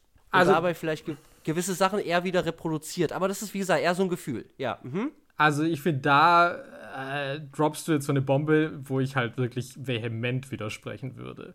Ja, wie gesagt, es ist eher ein Verdacht. Äh, so. Äh, ja, aber ich ja. meine, ja, ich finde das äh, diesem Film gegenüber ganz schön frech, ehrlich gesagt. Okay. Ähm, weil ich das halt gar nicht sehe. Weil, also erstmal, ich meine, John mhm. Lovitz, ich meine, erstmal würde ich halt sagen, das ist halt eine Bombe, was der macht. Also, mhm. ich liebe das. Und ich meine, wie ich ja schon gesagt habe, also A, ich meine, dieser Film sagt mir halt ganz deutlich, okay, das ist ein Arsch. Und der ist ein Arsch zu mhm. allen Leuten. Der ist nicht nur ein Arsch zu Frauen. Der sagt halt auch zu diesem Typen im Zug, ja, wenn ich deinen Job ah. hätte, würde ich mich umbringen. Und, ähm, Okay, ja. Und wo ich jetzt auch wieder sagen will, Darstellung ist nicht gleich, nicht gleich irgendwie, bedeutet nicht gleichzeitig, dass man das irgendwie jetzt unterschreibt, was eine Figur sagt. Mhm, ja, und klar. Zum anderen würde ich auch sagen, was er sagt, ist ja auch größtenteils, glaube ich, gar nicht so sexistisch. Es ist halt mehr halt, er ist halt ein Arschloch. Also. Ja, das, das, das macht Sinn, ja, total. Und ich meine, ja, gut, das ist natürlich irgendwie bei Humor oft irgendwie so eine Sache und das ist irgendwie schwierig. Mhm. Aber ich würde halt sagen, die Punchlines, die da jetzt irgendwie so richtig auf, auf Kosten der Frauen gehen, die sehe ich halt nicht. Also, wie gesagt, jetzt von Mala Hutsch abgesehen, das ist irgendwie ein Thema für sich. Ähm, mhm. Aber sonst sehe ich das nicht. Ich sehe auch den Gaze nicht, den du dann irgendwie siehst, wo ich auch sage, okay, ich finde, diese Frauen mhm. sind echt wirklich sehr unsexualisiert dargestellt, eigentlich, auch wenn die da irgendwie in der Umkleidekabine sind oder so, ist das immer irgendwie sehr mhm. matter of fact. Also es ist jetzt irgendwie nicht so, dass ich sage so, oh, okay, da ist jetzt irgendwie Madonna in ihrem 40er Jahre Büstenhalter, sondern es ist halt so, ja gut, ziehen sich halt um. Mhm. Also es ist zumindest mir so vorgekommen. Also ich konnte das wirklich nicht sehen und ich würde eher sagen, mir ist ja eher der Film dann fast schon eher ein bisschen zu didaktisch, wo ich sage, okay, klar, es ist irgendwie in seinem Messaging immer ein bisschen offensichtlich aber mhm. für mich dann auch wiederum immer gut genug in, das, in die Handlungen eingepackt, sodass es das mir nicht auf die Nerven geht. Aber, aber gut, ja, ich meine, äh, mhm. also wenn du deinen Verdacht noch mit irgendwie äh, konkreteren Sachen ausbauen kannst, dann nee, nee, beschäftige nee, eben, eben mich halt das Ding. Aber Nee, nee, also wie gesagt, das ist halt das Ding. Das ist aber auch eher so eine Art von Generalverdacht, den man halt immer eigentlich, vor allem bei Komödien, also ich halt immer habe, so aber nee, ich, ich, ich, ich wollte es einfach nur äußern. So, ich wollte es einfach nur äußern, weil ich hatte irgendwie, das war ja so ein bisschen auch so Teil meiner Erfahrung, so während des Films. Und bis das so, ah, ist es jetzt okay, ist das nicht okay? Also ich so immer so ein bisschen so abwäge, so, ist eben auch, ist auch schon 30 Jahre alter Film ist und so, spielt, glaube ich, so ein bisschen mit rein. Also es prägt euch ein bisschen meine Erfahrung. Ich, ich will gar kein Statement machen. So, deswegen habe ich ja gesagt, es ist eher eine Art von, Art von Verdacht oder eine Angst, die vielleicht auch mehr was mit mir zu tun hat als mit dem Film. Aber da ich irgendwie kein konkretes, also auch nicht konkret sagen kann, dass das nicht ist, dachte ich, ich, ich, ich, ich sag's einfach mal, dass das was ist, was man halt auch hier prüfen kann. Aber ich finde deine, ich finde, wie gesagt, ich finde das, was du sagst, total richtig. So. Aber deswegen finde ich gut, dass wir drüber reden, weil ich habe halt, ähm, ich, ich habe diese ganzen Sachen halt irgendwie nicht gesehen und ging nicht in meinen Kopf irgendwie rein. Ja, okay. Ja, aber es ist halt, das ist halt ein, also ich würde auf jeden Fall sagen, ja, kann es schlimmer sein? Auf jeden Fall. Also das gebe ich dir zu 100 Prozent. Also das, das ist gar keine Frage. Ja, nee, aber um, ich war ähm. halt wirklich überrascht, dass ich halt, äh, was das angeht, halt nicht sage, es kann nicht nur nicht schlimmer sein, sondern, äh, oder nicht nur, nee, kann schlimmer sein. Okay, ich komme mit den Verneinungen nicht mehr raus. Ähm, also ich fand es halt wirklich erstaunlich, wie gut dieser Film mal gealtert ist. Dass ich halt gesagt habe, okay, für 90er-Jahre-Komödie, außer diese Szene mit Mala Hutsch, würde mhm. ich halt sagen, kannst du halt alles noch gucken. Mhm. So war mein Eindruck. Und auch bei Mala Hutsch ist es natürlich so ein bisschen so eine Sache, weil ich meine, die kriegt dann auch irgendwie ihr Makeover und die kriegt dann irgendwie auch ein Love Interest und dann ist sie halt auch weg. Und natürlich kann man jetzt auch sagen, okay, irgendwie braucht die ein Makeover, braucht die irgendwie da einen ja. Mann an ihrer Seite. Das sind natürlich andere Themen, wo ich dann wirklich sage, okay, das kann ich jetzt von diesem Film wirklich nicht erwarten, dass der das jetzt irgendwie auch noch irgendwie in Frage stellt. Aber mhm. zumindest gibt er dieser Figur dann, nachdem er sie irgendwie der Lächerlichkeit preisgibt, irgendwie dann doch halt auch ein Happy End. Mhm. Und auch das stellt der Film halt wirklich auch nicht so aus. Also ich meine, du hast da jetzt irgendwie, alle freuen sich für sie, irgendwie die anderen Ladies haben irgendwie ein Problem mit ihr. Da hätte jetzt halt auch irgendwie, keine Ahnung, Miss Georgia dastehen können und sagen können, ich kann nicht glauben, dass die vor mir verheiratet ist oder so. Oder keine Ahnung, irgendwie sowas. Mhm. Ähm, mhm. Also, und, oder halt auch ja, dieses Makeover. Es ist auch nicht so, dass dann irgendwie auf einmal sie in den Raum kommt und alle so, oh, oh mein Gott, was haben sie mit dir gemacht? Nee, die hat halt irgendwann halt auch einfach irgendwie einfach, der hat halt auch irgendwie da eine geile Frisur bekommen und sieht dann halt eigentlich auch ganz anständig aus. So, mhm. also. Ja, ich finde ich find tatsächlich auch, ähm, was, was da auch so ein bisschen für sprechen würde, ist ja, dass also ich habe das Gefühl halt irgendwie, also E- Ehe ist ein, so ein zentrales Thema, halt auch in, in der Zeit, also auch mit Dottie, ihrem Ehemann, die anderen haben auch Ehemänner, die zum Beispiel im Krieg sind. Also so Ehe als Konzept ist irgendwie super dominant auch für diese Figuren, habe ich das Gefühl, was halt auch wieder von Zeitbild natürlich auch sein kann. Spannend ist aber, dass wir eben auch Figuren haben, die dem halt gar nicht entsprechen, wie zum Beispiel Madonnas Figur.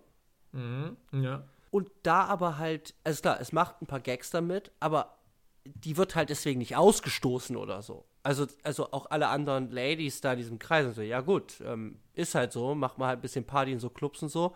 Das ist auch alles, also das ist alles okay tatsächlich. Was wieder so ein bisschen, ja gut, es gibt halt selbst in dieser Zeit verschiedene Konzepte und das ist auch in Ordnung. Also Madonnas Figur wird ja nicht verteufelt, vielleicht vom Pfarrer, aber der ist mir ja scheißegal. Ja, gut, ja. Weil ihre anderen Und das genießt sie ja irgendwie oder auch.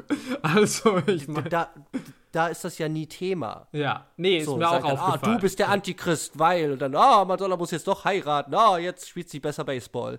So, äh, so, das könnte man auch erzählen, ja, True Lies. Ähm, dann, ja, Ja, nee, Aber- absolut. Da wird also, halt wirklich kein Slut-Shaming betrieben und es ist halt auch wirklich so, ist ja Ja. nicht so, okay, und ich, was weiß ich, die ist jetzt schwanger und muss eine Abtreibung irgendwie haben oder keine Ahnung, irgendwie. Mhm. Äh, Und ja, genau, ich war auch überrascht, dass man halt, dass diese ganzen anderen Hausfrauen halt irgendwie echt sagen, ja gut, you do you, May. Also irgendwie, wenn es Mhm. dir gut tut, ähm, ist nicht unser Business irgendwie so, ja, aber soll sie machen. So, und jetzt kommen wir zu einem, also jetzt würde ich noch ganz kurz da einen Mythos einwerfen, den ich halt sehr hasse, aber da zeigt sich mal wieder, dass der Sport uns über unsere persönlichen Differenzen hinweg einfach vereint. Uah. Ah, ja, okay. Ja, gut. Ja, aber ist ja scheißegal, was die so machen, weil hauptsächlich spielt halt gut Baseball. So, ja, gut. halt ja, gut. Ich meine, wenn das der Job ist, ja, also. Ja. Aber das wird halt auch von echten Sportligen und so wird das immer hochgehalten. Dass man sagt, ja, uns egal, wo du herkommst, arm, reich und so. Hier, das ist der große Equalizer. Wenn du gut spielen kannst, kannst du gut spielen. Und jeder hat die Chance, das, das zu schaffen und so. Was halt voll gelogen ist. Aber ist halt so eine Erzählung. ähm, ja, ich würde jetzt, ich würde das kurz an mich, an mich reißen. Und weil wir jetzt gerade über, über Madonna Ja, geredet haben, Ich würde auch sagen, es ist an der Zeit. die hervorragende Überleitung machen zu Madonna und ihre Persona. Madonna. Yes. Mm, nice. Ja, ich habe ja mit Madonna gar nicht so viel am Hut. Ja, ähm, Du schon. ich habe auf jeden Fall mehr mit ihr am Hut. Body of Evidence. Ähm, Ja. Ja. Äh, ja, hast Ja. du mich auch mal zugezwungen. Ich habe alles vergessen. äh, ja, müssen wir uns wohl nochmal gucken. Spielen da sowohl Willem Dafoe als auch Jürgen Prochnow mit? Das ist korrekt. Okay, weil ich hatte gerade Angst, dass ich Willem Dafoe mit Jürgen Prochnow verwechsel. Also ich würde es behaupten, ich weiß nicht, wie Jürgen Prochnow aussieht, aber ich würde sagen, er spielt da mit. Okay. Ich okay. weiß nur halt, Ja, dass gut. Julian Moore da mitspielt. Ah, High Class. Sie gibt Madonna eine Ohrfeige äh, auf der Damentoilette. Uh, Ja, nice. uh. Okay, also So, ja. ich, auch, hier, auch hier wieder. So, es ist erstmal was, was mir, was mir auffällt. So. Mhm. Ja. Ich habe keine, war wieder auch hier keine, ich habe mir zu diesem Film einfach so wenig Gedanken gemacht. Und als ich ihn gesehen habe, ich kam auch wirklich so schwer ra ran. Also ich sage, ah, hier bin ich mir sicher, dass es das ist. Oder hier bin ich mir sicher, dass es das ist. Okay. Ja, dafür bin Ähm, ich ja hier. Ja, danke.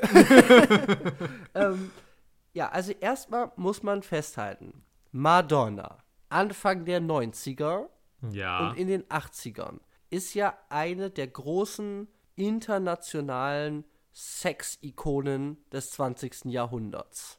Yes. Und also ich kann da auch noch dazu sagen, dass gerade in, also das ist hier von 92, Mhm. da ist natürlich Madonna absolut in ihrer höchsten Sexphase sozusagen.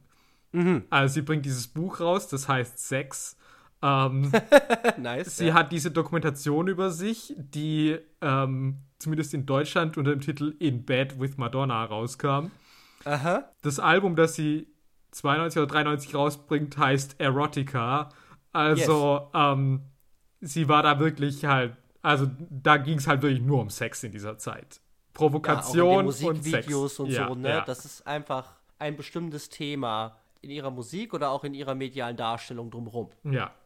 Also da Das heißt- volle Hochphase dafür. Ja. Okay, das heißt, Madonnas Persona ist zu der Zeit, wo dieser Film rauskommt, extrem mit Sexualität verbunden. Und jetzt habe ich hier eine Figur, die eben auch, finde ich, so als einzigste oder zumindest als stärkste Figur eine extrem unabhängige, also ich nenne es jetzt mal unabhängige Sexualität auszuleben scheint. Ja, klar, es macht Die- sonst keine von diesen Ladies. Das kann ich dir Genau, aber sagen. so. Ja. So. Das heißt, hier überschneiden sich die Figur und die extrem stark überladene Persona der Madonna. Also die überschneiden sich hier einfach extrem. So, wo ich mich dann jetzt frage, und da musst du mir jetzt mal sagen, also wie, auf, auf, auf welchem Kurs ist eigentlich oder, oder wie ist so der Status von Madonnas Filmkarriere da? Also wie etabliert ist sie zu diesem Zeitpunkt als Schauspielerin in Hollywood? Das ist für mich ganz schwierig, weil ich würde halt sagen, sie ist halt vor allem dafür bekannt, dass halt so ziemlich alles, was sie macht, halt verrissen wird und sie halt äh, goldene Himbeeren sammelt, äh, äh, wie ohne Ende. Sie aber trotzdem halt irgendwie auch nicht müde wird, das zu versuchen. Also sie gibt halt nicht auf. Also es ist jetzt nicht irgendwie wie Mariah mit Glitter oder so, dass du sagst, okay, ja, jetzt habe ich halt einmal gemacht, war scheiße, Ja. sondern sie macht es immer wieder. Ich bin jetzt aber auch nicht ganz sicher, weil sie kriegt dann natürlich schon auch immer wieder halt echt Gigs irgendwie. Ich habe, wie heißt denn das? Ich möchte sagen Dick Tracy. Ist das so? Ja. Okay. Habe ich nie gesehen, aber ich glaube, das ist halt schon ein richtiger. Na gut, es ist eine Comic-Verfilmung, aber ich meine, es war, Okay. glaube ich, schon auch gleich ganz okay. Im Jahr davor hat sie einen Woody Allen-Film gedreht, den, für den sich auch niemand interessiert hat, aber immerhin sie war da. Ähm, Ja, ist halt so ein bisschen schwierig. Ich kann es nicht sagen. Also, ich meine, so richtig ernst genommen wird sie auf jeden Fall nicht. Ja, okay. Aber irgendwie fällt sie halt einfach ho- high-profile genug, dass sie halt trotzdem irgendwie ab und zu halt die Gigs kriegt. So, weil, dann so ein bisschen unabhängig davon, also könnte man den Verdacht äußern, dass hier, sagen wir mal, eine Art von Persona-Verlängerung einfach stattfindet. Und dann würde man praktisch eine außerhalb des Films oder außerhalb der Schauspielerei bekannte Figur, also Öffentlichkeitsfigur, wie zum Beispiel Madonna, nehmen, in einen Film transferieren und sie dort Dinge tun lassen, die vielleicht gar nicht für die Figur, sagen wir mal, irgendwie gemacht sind, sondern, oder, also natürlich kann man die Figur auch auf sie hinschreiben, aber diese Figur ist eben sehr, sehr stark mit dieser Persona verbunden und das ist dann eben, versucht man eher die Art von den, den Flair und alles, was Madonna eben ausmacht und famous macht, anzuzapfen und in diesen Film zu transferieren. Und als ein Beispiel fällt mir gerade so ein, ist halt so ein bisschen so Space Jam, wo es eben mit der Hauptfigur gemacht wird, wo man sagt, ja gut, Michael Jordan ist halt ein Basketballer und der spielt halt Michael Jordan. Da ist es noch offensichtlich. Ich wollte gerade sagen, das ist vielleicht schon ein anderes Level. Also. Ja, so, so. Aber solche Sachen finden ja auf jeden Fall statt. Das soll ich nur so als ein Beispiel, wenn man sagt, das ist ein bekannter Basketballer, wir machen jetzt einen Film, um dass er der krasseste Basketballer der Welt ist. Und sogar im Universum. So. Findet das hier in irgendeiner Art und Weise statt? Ich weiß nicht, ich finde es schwierig tatsächlich. Weil natürlich, also ich meine, klar, es ist jetzt so ein Henne-Ei-Problem, keine Ahnung. Also ich weiß es nicht, ähm, wiefern äh, das Casting von Madonna diese Rolle beeinflusst hat oder wiefern diese Rolle halt einfach äh, das Casting von Madonna beeinflusst hat, sozusagen. Das kann ich nicht beurteilen, weil, ähm, ja, das sind halt Produktions- äh, Ja, klar. Sachen, äh, zu denen habe ich keinen keinen Insight. Was man natürlich festhalten kann, ist klar, okay, diese Rolle passt halt perfekt für Madonna, weil es eben das ist, dass es mit ihrer Persona gerade zu der damaligen Zeit halt natürlich sehr äh, große Kongruenzen gibt, klar. Ich würde aber auch sagen, und das ist ja irgendwie auch das, was ich jetzt wiederum auch ganz spannend finde, es dominiert den Film aber nicht. Und ich habe schon das Gefühl, sie fügt sich halt erstaunlich gut in diesen Film ein und in dieses Ensemble. Und das ist eben nicht dieses Ding ist von wegen so, ah, und hier ist Madonna, was man eigentlich denkt. Also das ja auch, wenn ich irgendwie diesen Film jetzt irgendwie jemandem erzähle, ja, ich gucke diesen Film, dann sage ich also, ja, okay, das ist die Baseballmannschaft und dann ist da Madonna. Ja, und man denkt so, okay, was, was tut sie dort? Also sie ist halt irgendwie kein Fremdkörper und es ist ja schon auch, also, es ist natürlich auch was ganz Simples, aber beispielsweise halt auch einfach, dass sie halt nicht blond ist. In einer Zeit, in der Madonna halt natürlich die Blondine schlechthin ist irgendwie. Okay, okay. Würde ich jetzt behaupten. Ich glaube, die brünette Madonna kenne ich erst dann halt so Ende der 90er dann. Ähm, und auch die Sexualisierung, also was ich auch wiederum gesagt habe, dass du jetzt auch wiederum sagst, okay, das ist so eine Figur, die zwar irgendwie, klar, irgendwie da geht es irgendwie nonstop um Sex, aber sie ist jetzt auch nicht so sexy inszeniert. Also die ist halt auch irgendwie so ein bisschen schnoddrig. Also wenn die da halt irgendwie auf dem Baseballfeld da mit ihrer Kippe steht, äh, sage ich jetzt nicht halt Sexsymbol ist da. Ja? Ja, oder sie zeigt auch nicht jetzt mehr Haut oder so. Ich sage Ja. ja, die ist halt immer nackt oder sowas. Ja, also das, ja. das zumindest auch nicht. Aber okay, okay, okay, aha. Also deswegen finde ich, also ich finde es spannend, weil es wirklich so ein bisschen changiert zwischen, klar, okay, irgendwie man sieht es und denkt so, okay, das haben die doch auf Madonna hingeschrieben, weil irgendwie, ja, äh, ja es passt halt irgendwie halt wie die Faust aufs Auge. Mhm. Aber, ja, keine Ahnung. Also auf jeden Fall funktioniert es halt hervorragend. Und das hätte ich halt auch nicht unbedingt erwartet, weil ich meine, Madonna ist irgendwie bekannt dafür, dass sie halt irgendwie keine sonderlich gute Schauspielerin ist. Und ich meine, wenn ich jetzt halt auch sage, okay, wer sind die Buddies, Rosie O'Donnell und Madonna, klingt halt eigentlich nach einem ganz schönen Odd-Couple. Aber, Die sind halt ein super Couple. Das muss ich aber- halt sagen. Also, ja. dass die beiden halt Friends sind, ist super weird, aber aber es äh, funktioniert halt total. das geht voll klar. Ja. Ja, das, das, ist, das ist absolut richtig. Ich wollte nur noch mal ganz kurz, also jetzt unabhängig von der, also ob- das was über die Produktionsebene so ein bisschen äh, verrät oder nicht, das ist eben alles immer schwierig zu klären. Aber, und dass du eben gesagt hast, dass äh, halt irgendwie Madonna ihre Persona, diese Figur gar nicht so sehr überschattet, das gehe ich schon mit. Ich würde aber trotzdem noch mal nur auf das, auf das Potenzial, also wenn du eben so eine Figur anlegst, die eben sehr, sehr starke Konkurrenzen mit einer ähm, außerfilmischen Persona eben hat, dass du dadurch eigentlich ein erhöhtes Potenzial hast, dir eben eine Art von Madonna-Wahrnehmung hier reinzuholen, die eben dann wieder eine, eine, eine, Fiktionswahrnehmung unterlaufen würde und auf ein Äußeres des Films, mal, verweist und dadurch eine, eine andere Art von Rezeptionshaltung bedingen würde. So. Wie- Ich würde auch sagen, das ist nicht so, das ist nicht so zu 100% hier, aber ich würde auf jeden Fall sagen, dass das Potenzial da ist, wenn du eben so eine Konkurrenz überhaupt erst herstellst. So. Ich meine, das ist halt, also ich nehme jetzt nochmal Madonna in ähm, Die Another Day, das ist nochmal eine andere Nummer, aber ich meine, sie hat halt den Song zu diesem Film halt gesungen und dann ist sie da auch drin. Da ist jetzt so, ja okay, ist halt Madonna. Die hat den Film, die hat den Song ja, gesungen. Ja, ja, ja, So. klar. Ja. Also solche Verfahren, ich sage, ja gut, dann sehe ich halt nicht die Lady vom Fechtclub, die sie da spielt, sondern ja gut, ist halt Madonna äh, mit einem Fechtding. Und die muss jetzt hier noch einen Auftritt machen. Das ist was anderes als eine, als eine äh, Fiktionswahrnehmung. Das wollte ich hier nochmal sagen, Ja. weil ich es sehr spannend finde, erstmal, also dass eben diese Figuren, äh, also Persona-Figur und hier Filmfigur sich eigentlich sehr, sehr stark überschneiden. So. ja, klar, also man muss es sagen. Ich meine, man kommt nicht dran vorbei, das ist schon klar. Ja. Okay. So. Und dann machen wir den letzten großen Punkt. Yes. Und das ist Tom Hanks. Tom Hanks. Also, pass auf, ich sag erst mal kurz was, ja? Ja, sag mal was, weil ich bin mir mal wieder nicht so sicher, was ich da äh, so denke. So. Ich habe einen Tom Hanks gesehen, den ich so nicht erwartet hätte. Hm, ja. So, weil ja auch in unser, also bei uns, unserem Freundeskreis, du und ich und andere, wird viel über Tom Hanks gehatet. Ja. weil er, und wir sind ja noch mal seine Filmografie zusammen vor ein paar Tagen durchgegangen. Und wenn ich mir das angucke, ist halt so, ja, okay, das ist halt alles dasselbe. So, zu größten Teilen. Ja. Und es ist ganz oft eben auch sehr konservativ, es ist nicht sehr, ja, dirty oder, also es ist, es ist alles sehr, sehr PG-13 so. Er ist halt Mr. Nice Guy. Genau. All American Nice Guy. Ja. Genau, und das ist ja auch alles okay, ja, also so, äh, I don't judge. So. Aber, muss auch meistens wissen, ganz schön langweilig. So, aber andere Leute lieben es halt so sehr. So, Ja, klar. Aber, genau. Und jetzt kriege ich hier natürlich erstmal einen Tom Hanks, der halt erstmal halt ein Alkoholiker ist, Mhm. aber halt auch ein funny, funny, Alko also das ist ein funny Drunk, weil wieder bei so Typen wären. Vielleicht. Ja, ja, schon so ein bisschen. Aber also, er ist halt besoffen auf jeden Fall viel. ja. Und er ist halt auch unglaublich, ja, also erstmal, er ist halt energetisch gemein, sag ich mal. Also er ist halt angepisst und, und er brüllt halt auch die Ladies an am Anfang, also wenn er sich dann so ein bisschen dann auch für interessiert dann.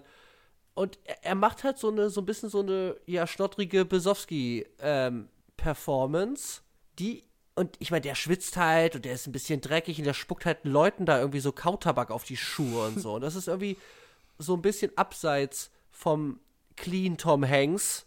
So ein bisschen wie ich ihn immer sehe. So. Ja, ja, definitiv. So, und dann gibt es natürlich den großen Moment: Tom Hanks pinkelt. Und zwar ziemlich lange. Oh yes. Okay, was sagst du dazu? Ja, macht er gut. Ähm, okay. Ja. also. Nein, also, okay. Das, ich habe ja Schwierigkeiten und das hat aber auch mal wieder Ja. mehrere Dimensionen. Zum einen muss man vielleicht sagen, okay, wir haben damit heute Probleme, weil es nicht dieser Persona von Tom Hanks entspricht. Die Frage ist allerdings auch, ich weiß auch gar nicht, ob zu diesem Zeitpunkt, als dieser Film gemacht wurde, diese Persona schon so Ja. existiert hat. Weil natürlich diese ganze dann so Philadelphia, Schlaflos in Seattle, Forrest Gump, das kam natürlich alles später. Und ich glaube, der 80er Ja. Jahre Tom Hanks ist, glaube ich, schon auch nochmal irgendwie ganz anders teilweise, aber wir kennen den beide halt auch nicht. Und ähm, ja. deswegen weiß ich auch nicht so sehr, wie sich das entwickelt hat. Aber natürlich, aus heutiger Sicht schaue ich das an und ich sage natürlich, okay, das ist eine total untypische Besetzung. Also, Ja. keine Ahnung. Ich habe das gesehen und dachte so, was weiß ich, wie wäre es mit Harrison Ford? So, irgendwie, keine Ahnung. Ja. Oder Kevin Costner, wie in diesem anderen Baseballfilm. Ja, genau, ja, sowas. Ja, ja, naja. Ja, wegen mir. Also, weil, ja, dieses so altgehalfter Brummbär-Energie, der halt irgendwie so, ja, der halt auch irgendwie gemein ist, das sehe ich teilweise halt nicht so. Ich meine, er bemüht sich dann schon redlich, aber irgendwie, bellt halt irgendwie so ein bisschen rum, brüllt halt so ein bisschen, aber so richtig Aha. weiß ich halt auch nicht, ob ich ihm das abgenommen habe.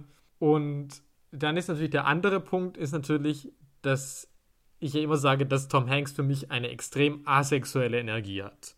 Ja. Und das halt in diesem Film halt auch so ist, wenn der dann halt auf einmal sagt so, was, ja, Mädels, die sind doch nur dafür da, dass man nach dem Spiel mit denen schläft, aber doch nicht, dass die auf dem Spielfeld sind, dann denke ich halt so, okay, Tom Hanks. Oder wenn Ja. er halt auch diesen Joke hat von wegen irgendwie, wenn er dann dieses Gebet hat und er sagt so, ja, Herr, du weißt, welche Bedienung ich meine. Sie hat immer wieder deinen Namen gesagt. Und dann denke ich halt so, okay, Mhm. ja, das kann ich mir halt nicht vorstellen. Tom Hanks geht in eine Bar und irgendwie legt die Bedienung flach. Mhm. Ist für mich irgendwie, oder keine Ahnung, haut da irgendwie im, Neben, im Vorbeigehen kurz da irgendwie dieser, dieser äh, Anstandsdame da irgendwie auf den Ja, Hintern. ja. Es sind also Momente, die für mich irgendwie nicht wirklich funktioniert haben, weil eben für mich einfach diese Ausstrahlung von Tom Hanks einfach eine, eine nicht sonderlich sexuelle ist. Also wie gesagt, jetzt wieder, wenn ich mir das mit Harrison Ford vorstelle, funktioniert das für mich irgendwie. Ja. Ich meine, er bemüht sich schon redlich, er meint, er macht es schon auch teilweise eigentlich ganz gut. Also dann beispielsweise ja diesen Moment dann, also was ich ja wirklich schon sehr mochte, war dann dieser Moment, als er dann praktisch äh, Evelyn nicht mehr anbrüllen kann und, äh, und Der platzt innerlich. Genau, er, er ja. spielt das Platzen. Ja, Aha. ja, das mochte ich schon. Aber ja, irgendwie war es schon komisch. Ja, aber, aber unabhängig von seiner Performance finde ich erstmal halt so, so, so, so eine Figur erstmal zu sehen von ihm, die erstmal so angelegt ist. Das ist schon, auch, auch, auch das ist schon irgendwie ein Luxus. so in seiner Filmografie. Also so von dem, was ich zumindest gesehen Ja, ja, habe. ja, ja, schon. So, Das sage wahr, ja. klar, wer pinkelt halt dann eine Minute und es ist halt auch dieser Sound. Also es ist halt wirklich so, es ist halt echt auch schon eklig. Also es ist echt nicht so, sag ja gut, da pinkelt jetzt halt jemand, wie oft halt in Filmen sage ich, okay, es pinkelt halt jetzt jemand. Du hast diesen Sound. Aber er steht da und er macht dann dieses so, äh, so alles geht raus. Oh, und es ist, ist irgendwie super, so irr. Und ich, ich, ich sehe praktisch so sein Ding in seiner Hand, auch wenn es nicht in der Kamera ist. Also es ist so, also es ist so aufgeladen irgendwie, dass, dass er da gerade pinkelt, so, was da gerade passiert, das ist alles so irr. So. Ja, das fand ich halt nice. Das hat mir gut Ja. Ja, so, nee, also das ist auch wieder auch keine Wertung, aber es hat mich erstmal überrascht, so einen Tom Hanks hier zu sehen. Und da ich so, ja, okay. Diesen Tom Hanks finde ich auf jeden Fall spannender als andere Tom Hankses, die ich halt kenne. So. Weil der macht halt zumindest, ö- der macht halt was hier. So. Und ich meine, keine Ahnung, seine Figur, ja, die wird so ein bisschen, also er ist natürlich so der, ja, ich glaube nicht an diese Ladies, weil ich glaube eher an gar nichts und dann glaube ich an die Ladies und die Ladies bringen mich wieder zum Baseball und so hat er natürlich auch noch so ein bisschen, hatte ich so das Gefühl, dass so eine kleine. Aber was ist eigentlich mit Gina Davis und ihm? Das wollte ich auch noch ansprechen, weil das finde ich nämlich wiederum, und da ist wiederum die Besetzung von Tom Hanks vielleicht ganz schlau, Aha. weil natürlich würde sich das ja anbieten, dass es irgendwie da auch so eine Love Story gibt. Ähm, Und habe das auch gelesen, irgendwie im Skript war mal drin, irgendwie, oder dass es zumindest einen Kuss gab oder keine Ahnung, dann ist es aber irgendwie alles rausgeflogen irgendwann. Ähm, Ja. Und weil aber jetzt halt wieder, und das ist meine Sicht der Dinge, ich meine, es gibt bestimmt äh, äh, ZuhörerInnen hier, die sagen, was, Tom Hanks, Sexiest Man Alive, äh, äh, das ist ja okay. Für mich irgendwie Ja, hat klar. eine Ausstrahlung, die das irgendwie nicht rüberbringt. Aber okay. Und so finde ich halt irgendwie, ich finde, die haben eine gute Chemie, aber es ist nicht überhaupt nicht so, dass ich denke so, oh, hier sind jetzt die Funken, hier ist irgendwie Romanze, liegt in der Luft. Mhm. Und das fand ich auch für diesen Film ganz gut, weil es natürlich irgendwie, dass du ja auch äh, dann schnell sowas hättest von wegen, okay, jetzt muss es sich zwischen diesen Männern entscheiden und die Wahl der Männer ist dann auch die Frage, möchte ich eine Hausfrau sein oder möchte ich doch nicht die Baseballkarriere und bla bla bla. Und, Aha, ja. Und das hätte ich, glaube ich, eigentlich irgendwie so ein bisschen flach gefunden. Oder halt unnötig. Ich fand das auch okay, dass Bill Pullman kommt heim und das ist halt, ich meine, wir erfahren nicht viel über ihn, aber das ist halt wohl ein, einfach ein korrekter Typ. Und es ist auch nicht so, ja, äh, nee, du musst jetzt aber irgendwie, du musst die Hausfrau sein, ich brauche die Kinder jetzt, sondern es ist halt ja auch irgendwie einfach ihre Entscheidung, die unabhängig ist so ein bisschen von, von diesen Männergeschichten. Und da fand Ja, ich das- das, auch, den, wie gesagt, dann mit Tom Hanks die interessantere Verbindung, dass du sagst, okay, die haben einfach eine Verbindung, die halt über diese, diese, über das Spiel, über den Sport halt funktioniert. Ja. Die verstehen sich ja dann auch richtig gut, ne? Die sind beide schroff zueinander und die kommen ja super klar. Ja. Und, und, und tatsächlich halte ich diesem Film auch, auch ein, also das würde ich ihm dann auch sehr hoch anrechnen, da eben, wie du es gesagt hast, da auch nicht so platt einfach zu werden und halt auch nicht wirklich da die Funken so hart sprühen zu lassen, wo du jetzt sagen würdest, das geht gar nicht, weil es Tom Hanks mit dem Spiel. Ja gut, Ähm, aber erzählen kannst du es mir ja dann trotzdem. Also ich meine, Ja, ja äh, nicht ich so, als ob es keine in Romcoms mit Tom Hanks gäbe. Ja, ich glaub, in Ansätzen ist es schon da. Und dann gibt es ja auch dieses Treffen, äh, wo Bill Pullman dann bei dem Spiel ist und äh, Tom Hanks lernt dann auch Bill Pullman kennen und die stehen dann da zu dritt, wo es natürlich diese, diese Dynamik auch hat. Also auch dieses, ja, wir wissen nicht, wir reden jetzt nicht, ist alles ein bisschen awkward, wo es halt dieses, ah, du bist der Mann und ich wäre fast der Mann gewesen, so. Aber äh, das ist, finde ich, nur sehr, sehr vereinzelt und sehr, sehr kurz in dem Film und kriegt dadurch keinen großen Fokus. Ja, Und das finde ich auch besser als die Alternative. ja, absolut. Ja. So viel dazu. Aber es ist halt für mich halt Dirty Tom Hanks. Und das also im Vergleich zu den anderen Tom ja, Hanks. klar, ist- das ist schon auch weit der dirtieste Tom Hanks, den ich kenne. Aber wie gesagt, da muss man vielleicht auch nochmal in den 80ern so ein bisschen nachgraben. Aber Ja, das ist halt super spannend, ja. Weil danach ist er halt Mr. Saubermann. Und eben, bestes Beispiel, du hast es halt mal gebracht. Ich, ich klaus dir jetzt. ja, ja, nur Ist zu. halt Tom Hanks in Road to Perdition. Ja, klar. wo man, wo, wo, wo wohl gesagt wurde, ja, jetzt ist es hier der böse Tom Hanks, das ist der Evil, seine dunkle Seite, so als dieser Auftragskiller und so, ja. Ja. Und wir, wir haben das ja auch irgendwie letztes Jahr oder vorletztes Jahr zusammen nochmal geguckt. Und ja, nee, er ist halt auf dem Papier ein Auftragskiller. Aber das, was ich da sehe, ist halt, er ist halt ein Troubled, aber halt äh, good dad. Ja, klar. So. Von Anfang bis Ende. Dass diese Kinder wirklich Angst vor ihm haben sollen, am Anfang erzählt sich halt null. Weil, Nee, sitzt halt Tom Hanks am Ja, Tisch, ja. ja. Und wer macht auch nichts da? ja.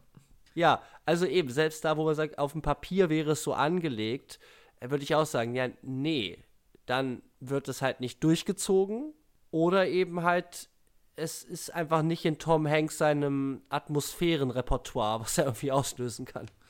Na gut, vielleicht müssten wir dann jetzt doch mal gucken, wie evil er eigentlich in Elvis ist, ist natürlich dann wieder der Punkt. Weil dieser, So, Leute. diese Fatsuit-Make-up äh, sagt auf jeden Das Fall. sieht halt super aus. das ist auf jeden Fall ein ganz. Es sieht halt schrecklich aus, aber Es sieht, sieht jeden super Fall schrecklich auch, aus, Auch evil aus.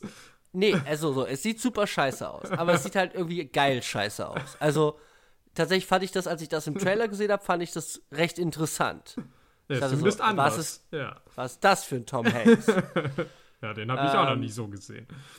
Ja, Leute da draußen, ich kämpfe mit all meiner Kraft darum, dass Elvis es nicht in diesen Podcast schafft. Ich Ja, es tut mir leid, darum. aber das war jetzt halt gerade auch wirklich echt wieder eine Einladung. Also ich hatte das nicht Ja, von genau, langer und deswegen sage ich jetzt, ich kämpfe weiterhin. Genau deswegen. Nicht, dass du sagst, ja, wir haben ja noch nicht mal so unterschwellig, haben wir doch über Elvis geredet. Dachte ich, ich kann das mal mitbringen. Nein, das wird direkt im Keim erstickt hier. Ja, okay. Na gut. So, ich hab's gesagt. Ja. Ich probiere es Ich irgendwann liebe dich, nochmal. Ja, ja, ja, ja, ja, ich dich auch. So, und eigentlich hatte ich jetzt noch äh, auf dem Plan, dass wir noch mal über Sport reden, aber ganz ehrlich, äh, Film, ja gut, gibt's ein bisschen Sport, gibt's ein bisschen Ladies machen Spagat, weil sie natürlich diese Liga aufrechterhalten wollen und deswegen ja auch mit, ähm, also so, so, es ist immer so die Waagschale ist, ne? wir spielen irgendwie guten Baseball und uns ist der Sport wichtig, aber damit diese Liga existiert, müssen wir uns auch, sagen wir mal, ein bisschen verkaufen, in Anführungszeichen. Ja, gut, wobei das ist ja Ähm, wirklich eigentlich diese eine Montage, wo sie halt wirklich dann halt Genau. so richtig halt, weil man halt, okay, sie müssen jetzt halt ein bisschen Show liefern. Da ist auch dieser Hotdog-Moment, glaube ich, drin. Ja, ja, Und ich halt glaube, das ist da so eine ja, Montage und- von verschiedenen ja, Momenten. Wir Ja. werfen irgendwie auf das Bild von Hitler irgendwie die Baseballs und so und ja. ja, so. Aber eben gibt ein bisschen Sport. Es gibt dann eben auch diesen großen, also was auch so ein, vielleicht so ein klassisches Motiv ist, dann diese beiden Schwestern. Der Kampf zwischen denen wird jetzt auch auf dem Baseballfeld ausgetragen. Aber eben nicht nur metaphorisch, sondern eben auch, es war schon immer die Frage, wer ist die bessere Baseballspielerin? Wer, ka- also so, es ist da noch ein bisschen mehr mit irgendwie der Narration verknüpft, als nur, sagen wir mal, ein Sinnbild zu sein. So. Naja, aber also ich meine, ich muss das schon auch wieder sagen, auch da würde ich halt sagen, ich finde, der Film macht das schon clever, dass du halt wirklich sagst, okay, das Finalspiel, klar, okay, ja, Schwestern müssen gegeneinander antreten, aber dass du halt auch sagst, okay, egal wer gewinnt, ist es irgendwie halt auch ein Verlust. Also, dass du sagst, also, dass du gar nicht weißt, was eigentlich das größere Ziel sein soll, für das du, für das du praktisch, äh, dass du anfeuern sollst. Weil eigentlich ist natürlich der Klassiker, dass du sagst, naja, das Team, das wir halt die ganze Zeit verfolgen, das sollte halt auch gewinnen. Das ist eigentlich ja das Logische. Ja? Aber dann wiederum ist es halt so, dass du sagst, auf der persönlichen Ebene ist es halt was anderes, dass du halt sagst, okay, für diese Beziehung dieser Schwestern wäre es halt besser, wenn das andere Team gewinnt.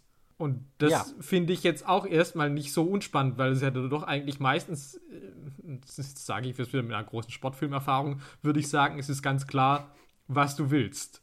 Dass du eigentlich sagst, okay, ich, da, dieses Team ist das Team, das, das ich die ganze Zeit begleitet habe, das sollte gewinnen. Außer bei Tin Cup, da weiß ich auch nicht, was das Endziel ist. Das ist auch äh, schwierig. Ja, niemand Da weiß ist, auch, das. da ist auch der Verlust der Gewinn. Okay. Ähm, scheint sich hier durchzusetzen in dieser, in dieser Kategorie bei uns. Naja, ich wollte ihn ja eigentlich mitbringen, aber äh, äh, weiß nicht, ob ich jetzt, ob ich ihn jetzt wirklich noch mitbringe. Aber ich wollte ja eigentlich in meinem nächsten Sportshow wollte ich eigentlich ähm, Warrior mit Tom Hardy und Joel Edgerton mitbringen. Sind Und da hat man ne, ein ja. ähnliches Szenario. Ja, okay. Also der große Endkampf ist eben dann die beiden Brüders gegeneinander. Mhm. Und da gibt es aber auch keinen Evil-Bruder. So, es ist eher so, die, die haben beide Probleme und dann gibt es halt dem, der die Kohle braucht. so. Ja, okay. Ja, ja. Aber beide äh, legen tatsächlich danach ihre Streitigkeiten beiseite. Der eine hat eine ausgerenkte Schulter und dann gehen sie zu The National so einen Gang runter. So. Ähm, und da gibt es das auch. Also so, dass man sagt, okay, wir haben diese beiden Brüder, ist eigentlich nicht eben das große, äh, weiß nicht, Rocky gegen Ivan Drago, ähm, USA gegen Sowjetunion. Ja, ja, ja. Da ist ja, klar, wer ja, da gewinnen ja, soll. Ja, So. ja. Und ich muss natürlich sagen, auch weiß ich es zu schätzen, dass es eben auch so eine gewisse Ambiguität gibt in der Frage, ob jetzt das Team von Kit gewonnen hat oder ob Dottie das andere Team gewinnen lässt. Weil die Sache ist eben Ja. so, es ist uneindeutig. Es ist nicht so, dass sie den Ball nicht fängt, sondern sie, fällt, sie fängt den Ball, wird dann von der Schwester umgerempelt und dabei Mhm. lässt sie den Ball dann fallen. Ja. Und ich meine, ich habe meine persönliche These, aber es ist auf jeden Fall nicht entscheidbar, würde ich sagen. Und wie gesagt, man hätte sie Ja. auch einfach den Ball nicht fangen lassen können. Dann wäre das, dann wäre die Sache easy. Aber dass man es doch so ein bisschen auch noch in der Schwebe lässt, finde ich halt auch, finde ich halt auch wieder die interessantere Dynamik auf jeden Fall für das, was das halt irgendwie mit dieser Schwesterngeschichte macht.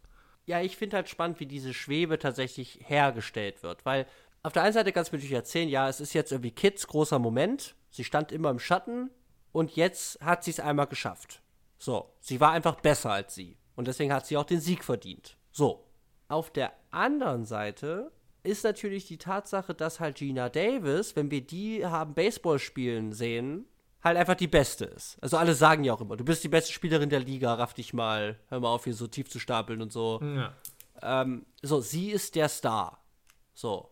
Und dass die dann den entscheidenden Ball fallen lässt, geht ja auch komplett gegen alles, was mir bisher dieser Film erzählt hat, über diese Figur. Also daher kommt diese andere Seite, dass sie es eben extra gemacht hat, um das für ihre Schwester zu machen, obwohl ich das für eine Katastrophe halten würde, wenn sie das gemacht hätte. Weiß ich halt nicht.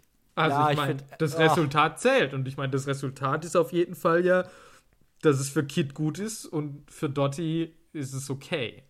Ja, ich fände das ganz schön scheiße.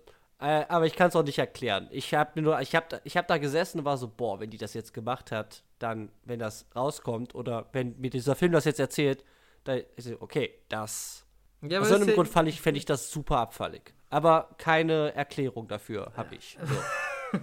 Also ich finde es auf jeden Fall spannend. Und ich meine, das Gute ist ja eben, das ist halt eben nicht. Ja, aber ambivalent ist es auf jeden ja. Fall. Das, das auf Ja. jeden Fall. Es positioniert sich da nicht klar. Es ist Mhm. beides möglich. Ja, und ich würde sagen, dann machen wir es zu. Ja, ich meine, also wenn du noch einen Kommentar zum Sport abgeben möchtest, äh, Nee, ist halt, also ich würde noch mal so ein ganz kurzes Fazit für mich so machen, ja. Mhm. Ist ein Anfang 90er Jahre Wohlfühl-Dings-Film, ist mir manchmal ein bisschen zu sehr aufs Auge gefühlig. Dann manchmal zu unentschieden war ich, dass ich gedacht habe, oh, ist das jetzt sexistisch oder nicht? Und also tatsächlich war es eine weirde Erfahrung, so. Aber ich fand halt Sachen auch super spaßig. Wie zum Beispiel diesen Tom Hanks. Und tatsächlich war ich auch von der, also das ist dann doch recht abgespeckt, ja, aber dann doch auch ein bisschen Baseball auch zeigt. So, und auch so Spiele, so als sind wir hier auf der dritten Base, jetzt muss getroffen werden und so. Also dann doch immer so ein paar klassische, wie holt man aus diesem Sport so ein paar Spannungsmomente raus, mich das da nicht komplett kalt gelassen hat. So. Ich kann mich jetzt an Tin Cup nicht mehr erinnern, aber ich glaube, es macht ein bisschen mehr mit Sport als Tin Cup. Sogar. ja, das fällt Was schon mal gut ist. Ah, ja. Ja, und sonst, we- weiß ich nicht, also tatsächlich irgendwie, ach, ja, ich würde sagen, ist halt so ein Film. Also ich bin so ganz so irgendwie, ja, okay, aber habe jetzt irgendwie keine größere Meinung irgendwie dazu. Es hat auch nicht so viel mit mir irgendwie halt auch, auch gemacht, dass ich sage, oh ja, dieser Film jetzt so. Also ich bin so ein bisschen, äh, un, un, uninvolviert, habe ich das Gefühl. ja So. okay. Äh, das Und bei ist, dir jetzt so Fazit? Das ist natürlich nicht das, worauf ich hinaus wollte hier bei meiner, bei meiner Sportschau. Ich äh, wollte hier. Es war genau das, worauf du hinaus wolltest. Nein, überhaupt nicht. Weil ich muss halt sagen, also für mich ist es halt vielleicht der beste Sportfilm, den ich je gesehen habe. Und ich meine, okay, das bedeutet jetzt vielleicht nicht so viel, wenn das von mir kommt. Aber ich habe vor allem, ich habe das ja wirklich gedacht, okay, es ist ein Geschenk für dich, weil es ist halt auch wirklich Mainstream-Kino ohne Ende. Ja, ich meine, und Ja. ich würde halt sagen, für mich war das halt Mainstream-Kino, wie es sein soll. Ja, also ich meine, okay, von dieser Rahmenhandlung abgesehen, hat mich abgefuckt, aber alles dazwischen, da sage ich halt, okay, das ist halt das Star-Kino, wie ich es liebe. Das läuft zackig runter. Hans Zimmer hat hier seine Big Band Musi irgendwie laufen, ist locker flockig, ist immer was los, hat viele Themen. Es ist irgendwie, ähm, klar, es hat irgendwie Ladies, die Bock machen, es hat die Stars, Tom Hanks, ja, keine Ahnung, ist okay. Und also klar, wie gesagt, es ist jetzt nicht das tiefsinnigste, was ich je gesehen habe. Ich setze mich jetzt nicht hin und sage so, oh mein Gott, ich habe ein Meisterwerk der Filmgeschichte aufgestöbert. Aber für das, dass das will, finde ich, das ist halt wirklich halt extrem gut guckbar. Und ich war halt wirklich auch positiv davon überrascht, dass es halt wirklich auch nicht so problematisch ist. Also, es dass ich es halt gar nicht problematisch finde eigentlich. Weil ich hatte halt auch ein bisschen Angst. Und Ja. ja. für mich, also ich fand, das hat halt Bock gemacht. Also, ich fand, das hat halt einfach, ja, so viele Stars, super besetzt. Äh, Das hat auch viele Ladies. Ja, klar, ja. Und Mhm. ich fand es auch irgendwie, ich meine, klar, manche Sachen werden ein bisschen auch aufgenommen und gedroppt, aber ich fand, das hat halt auch wirklich eine Vielzahl von irgendwie Themen oder Handlungssträngen. Also, das jetzt halt auch nicht so war, so, okay, wir haben jetzt einmal diesen Plot irgendwie nur die Schwestern oder oh, unser Coach äh, muss jetzt irgendwie, äh, muss jetzt mal ein richtiger Coach werden oder wir müssen jetzt beweisen, hey, wie können wir die Liga retten? Die rettet sich dann auch so ein bisschen von selbst. Also es ist auch ein bisschen so, okay, ja gut, irgendwann ist es halt einfach populär genug und dann passt es schon. Ähm, Aber ich fand da halt, da kam immer irgendwie was Neues, immer wieder drauf. Also dass ich gesagt habe, okay, es ist damit auch nicht so abgedroschen. Also dass ich jetzt sage, es, obwohl ja jetzt das alles nicht das Rad neu erfindet, ist es auch nicht so, dass ich jetzt von Anfang an sage, okay, das ist dieser Film und der läuft jetzt 0815-mäßig so ab. Und ich glaube, dass es beim Sportfilm, glaube ich, halt was ist, wo ich ganz oft das Problem damit hätte. Dass ich sage, du hast so Strukturen und die müssen erfüllt werden. Und ja, also ich fand das super. Ich bin froh, dass ich das gesehen habe, aber ähm, ja, gut. ich bin mit meiner Sportschau voll zufrieden. Und damit können wir das dann auch offiziell zumachen. Das war die erste Folge von Janis Sportschau. Ähm, ich weiß nichts über Sport, aber yeah. wenn es Madonna Oh yeah. macht, ist es gut. Oh yeah. Ja, Okay. Ja. Ein guter Song. halt nicht mehr wiederholbar, weil es wirklich keine anderen Sportfilme mit ihr gibt, meines Wissens. Ähm, Äh, sicher? Ziemlich sicher. Okay. Äh, vielleicht macht sie ja noch einen die nächsten Jahre. Ja, das wäre halt geil. Das Cool Runnings Remake mit Madonna. Oh. Oh. Ja, das wäre nice. Ja, Ja. Ähm, dann würde So. ich, ich würde ganz kurz, weil wir eh noch nicht lang genug hier aufnehmen, ja. Noch eine brandneue Mini-Kategorie einführen und zwar heiße Tipps. Heiß, heiß, heiß. Heiße Tipps. Okay. Okay. Äh, ich versuche das ein bisschen zu etablieren. Das sind eigentlich keine heißen Tipps, weil teils sind die Filme schon 30 Jahre alt. Aber ich würde so ein bisschen gerne euch ein bisschen daran teilhaben lassen, was wir so in letzter Zeit gesehen haben. Und äh, du warst ja neulich erst bei mir im Haus und da liefen hier zwei Filme, die ich gerne mal kurz nur empfehlen, in Anführungszeichen, oder die zumindest noch mal einen Blick wert sind. Ja, Und okay. da haben wir eben ähm, zusammen gesehen äh, Smile, Mhm. Uh, ähm, was so ein Horrorfilm ist mit der Tochter von Kevin Bacon, der letztes Jahr rauskam. das war gruselig. Und das war halt super gruselig. Ah. Das hatte spannende, also spannende Abziehfiguren. So, also die waren ein bisschen funktional, aber halt cool. Und halt einfach super geile Momente und Motive. Also, ich war echt überrascht, wie gruselig Das und halt so einfach gruselig. originell gruselig das Ganze war. Uh. Deswegen, Smile, könnt ihr mal reingucken. Und dann halt der große Wer fällt aus allen Wolken Moment. Wir haben Mrs. Doubtfire geguckt. Und Leute da Oh, draußen, Ja, ja, ja, ja. wenn ihr sagt, Mrs. Doubtfire, ja, das habe ich als Kind mal gesehen und das ist immer noch das Geilste, ich bin mir absolut sicher, dann schaut das nochmal an, weil das ist super, also ich würde sagen problematisch und Oh. weird, Das ist eine Aber aus den- aber halt aus so, aus so ganz vielen kleinen Gründen, die man eben sehr, sehr schnell und sehr, sehr leicht dann eben vergessen kann. so. Ja. Ähm, und das hat sich so aufsummiert, wo wir da saßen, also das kann, bitte was? Das, das war mal richtig geil. Ähm, deswegen, Mrs. Doubtfire, äh, kam ich nicht drauf klar, was ich da gesehen habe. Also, falls ihr das ewig nicht mehr gesehen habt, gebt euch das mal, weil das war eine Erfahrung. So. Ja, ja. Uff, ah ja. Da komme ich jetzt noch nicht drauf klar. Eieiei. Das war wild. Ja, Moni saß neben uns, sie hat halt körperlich gelitten, sowohl bei Smile als auch bei Mrs. Doubtfire. ja, man weiß nicht bei was mehr. Das ist unklar. ja, und bei einem der Filme ist es intendiert und bei dem anderen ist es nicht intendiert. Der Horror. Ah. Der, der Horror. Okay, und das war die brandneue äh, Kategorie heiße Tipps. Heiß, heiß, heiß. So, die Finger. Huh. Okay. Und Okay. ich sing gleich wieder, denn wir kommen jetzt mal wieder zu einer Top 1. Top Eins, 1, eins, eins, Numero uno. Top 1. So, Janis, wir haben eine Top 1. Yes. Ich finde, da sind wir ganz gut kreativ geworden. Ja, wir haben es dann doch noch hinbekommen. Wir haben wieder lang gebraucht, aber dann äh, kam der Heureka-Moment. Ja. Nachdem hier in diesem Film ja sehr zentral die rivalisierenden Schwestern sind, Oh.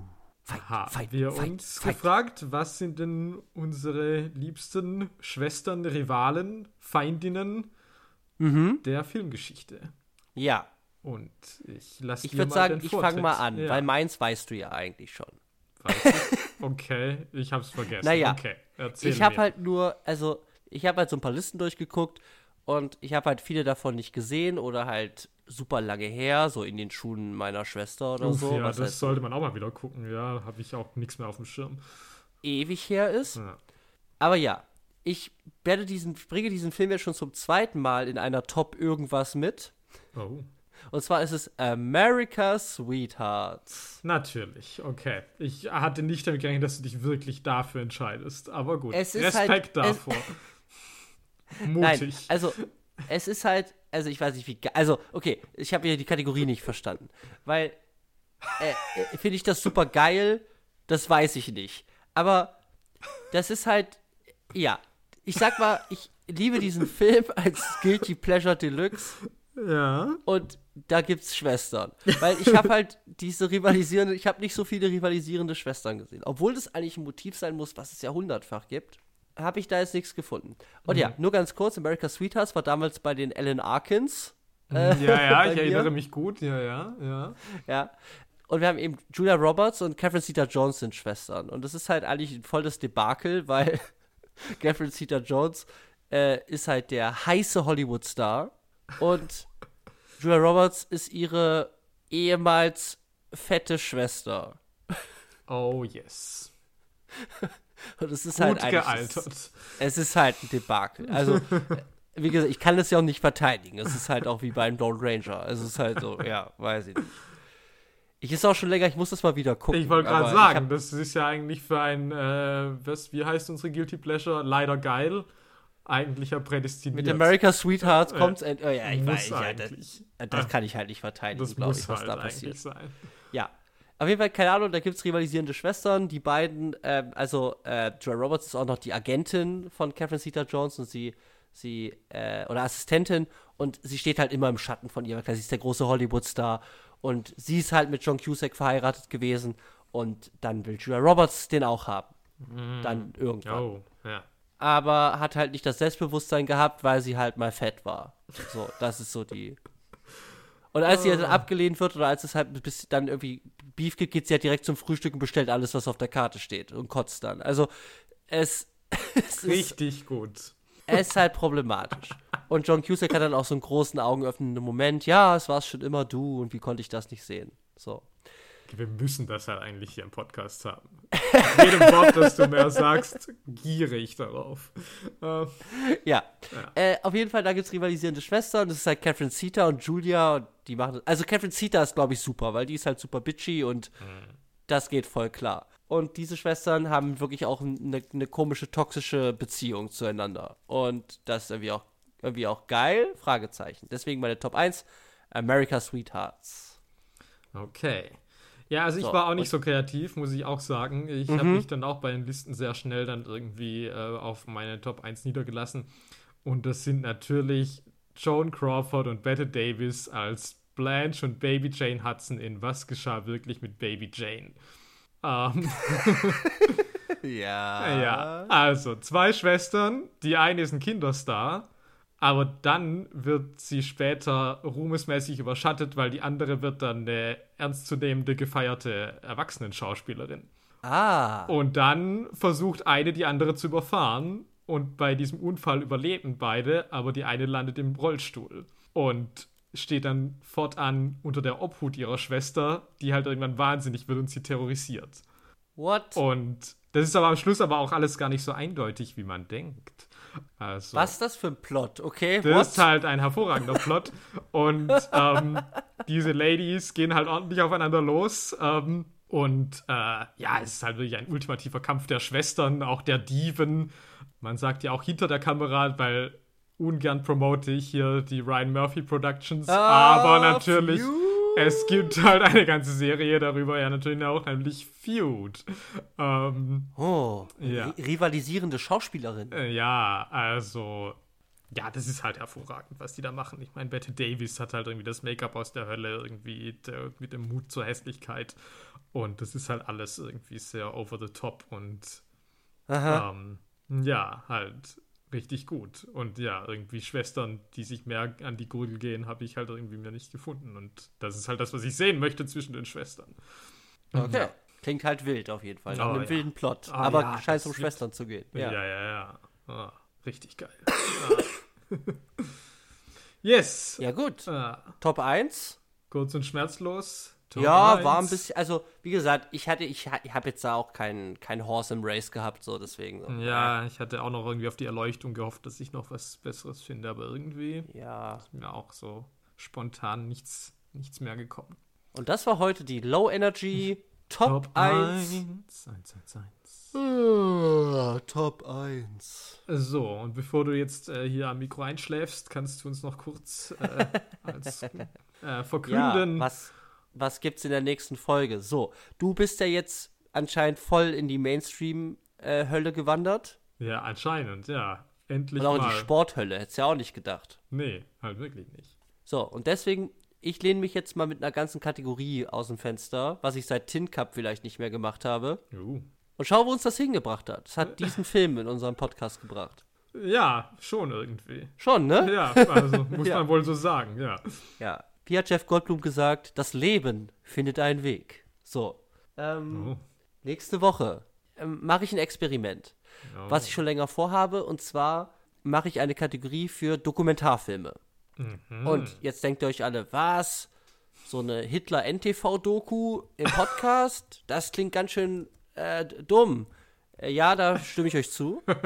ähm, aber es gibt eben, würde ich sagen, auch im Dokumentarfilm ganz, ganz viele verschiedene Tendenzen und Spielarten und, ähm, und auch historische Entwicklungen, die es, glaube ich, sehr, sehr spannend sind, sich auch einfach mal anzugucken. Und als ersten Vertreter habe ich dann, also bringe ich dann mit Family Romance LLC von Werner Herzog über eine Agentur, wo man Schauspieler mieten kann, die Familienangehörige von dir spielen. Und das klingt halt super insane und ich will halt alles über diese Agentur wissen. ja, an und- der bin ich auch interessiert, ja, auf jeden Fall. Und dass Werner Herzog noch nicht in diesem Podcast war, ist auch eine Frechheit. Das ist halt auch true, ja. Und deswegen, ich bin sehr gespannt, was das Ich bin wird. auch sehr gespannt. Ich bin äh, in der Welt der Dokumentation wirklich nicht zu Hause. Mhm. Deswegen habe ich äh, jetzt schon ein bisschen Angst, dass ich äh, hier nicht so, nicht so in meinem Element sein werde. Aber ich bin auf jeden Fall höchst gespannt, was, was mir Werner hier vorsetzt. Weil, wenn Ja, ich eins halt über auch Werner gespannt, weiß, dann, dass ich nie weiß, was ich, was ich da bekomme. Nee, das weißt du auch, glaube ich, bei ihm echt nicht. Also, Also ich, äh, ich bin halt echt gespannt, was diese Kategorie irgendwie kann oder ob das irgendwie Sinn macht. Aber ich habe Bock, das auszuprobieren und ich finde schön, dass du auch dein Okay gegeben hast. ja, klar. Muss Und ja. des, deswegen nächste, äh, nächste Folge Dokufilm mit Family Romance LLC. Und dann darf ich noch mal Danke sagen, Jannis, an dich. Ja, danke. Für die dir. von mir heute, ich bin auch ein bisschen krank, Low Energy, Diskussion. Ich habe auch, glaube ich, nur dumme Sachen gesagt und so. Also ich glaube, war heute nicht meine, meine, meine Sternstunde. Aber wie immer, eine Freude mit dir zu reden über Filme und dies und das. Ja, ebenfalls. Und auch äh, großen Dank an euch alle da draußen und fürs Einschalten und schaltet auf jeden Fall in der nächsten Folge wieder ein, wenn es mal wieder heißt. Wer Schaut. schaut Sachen. Sachen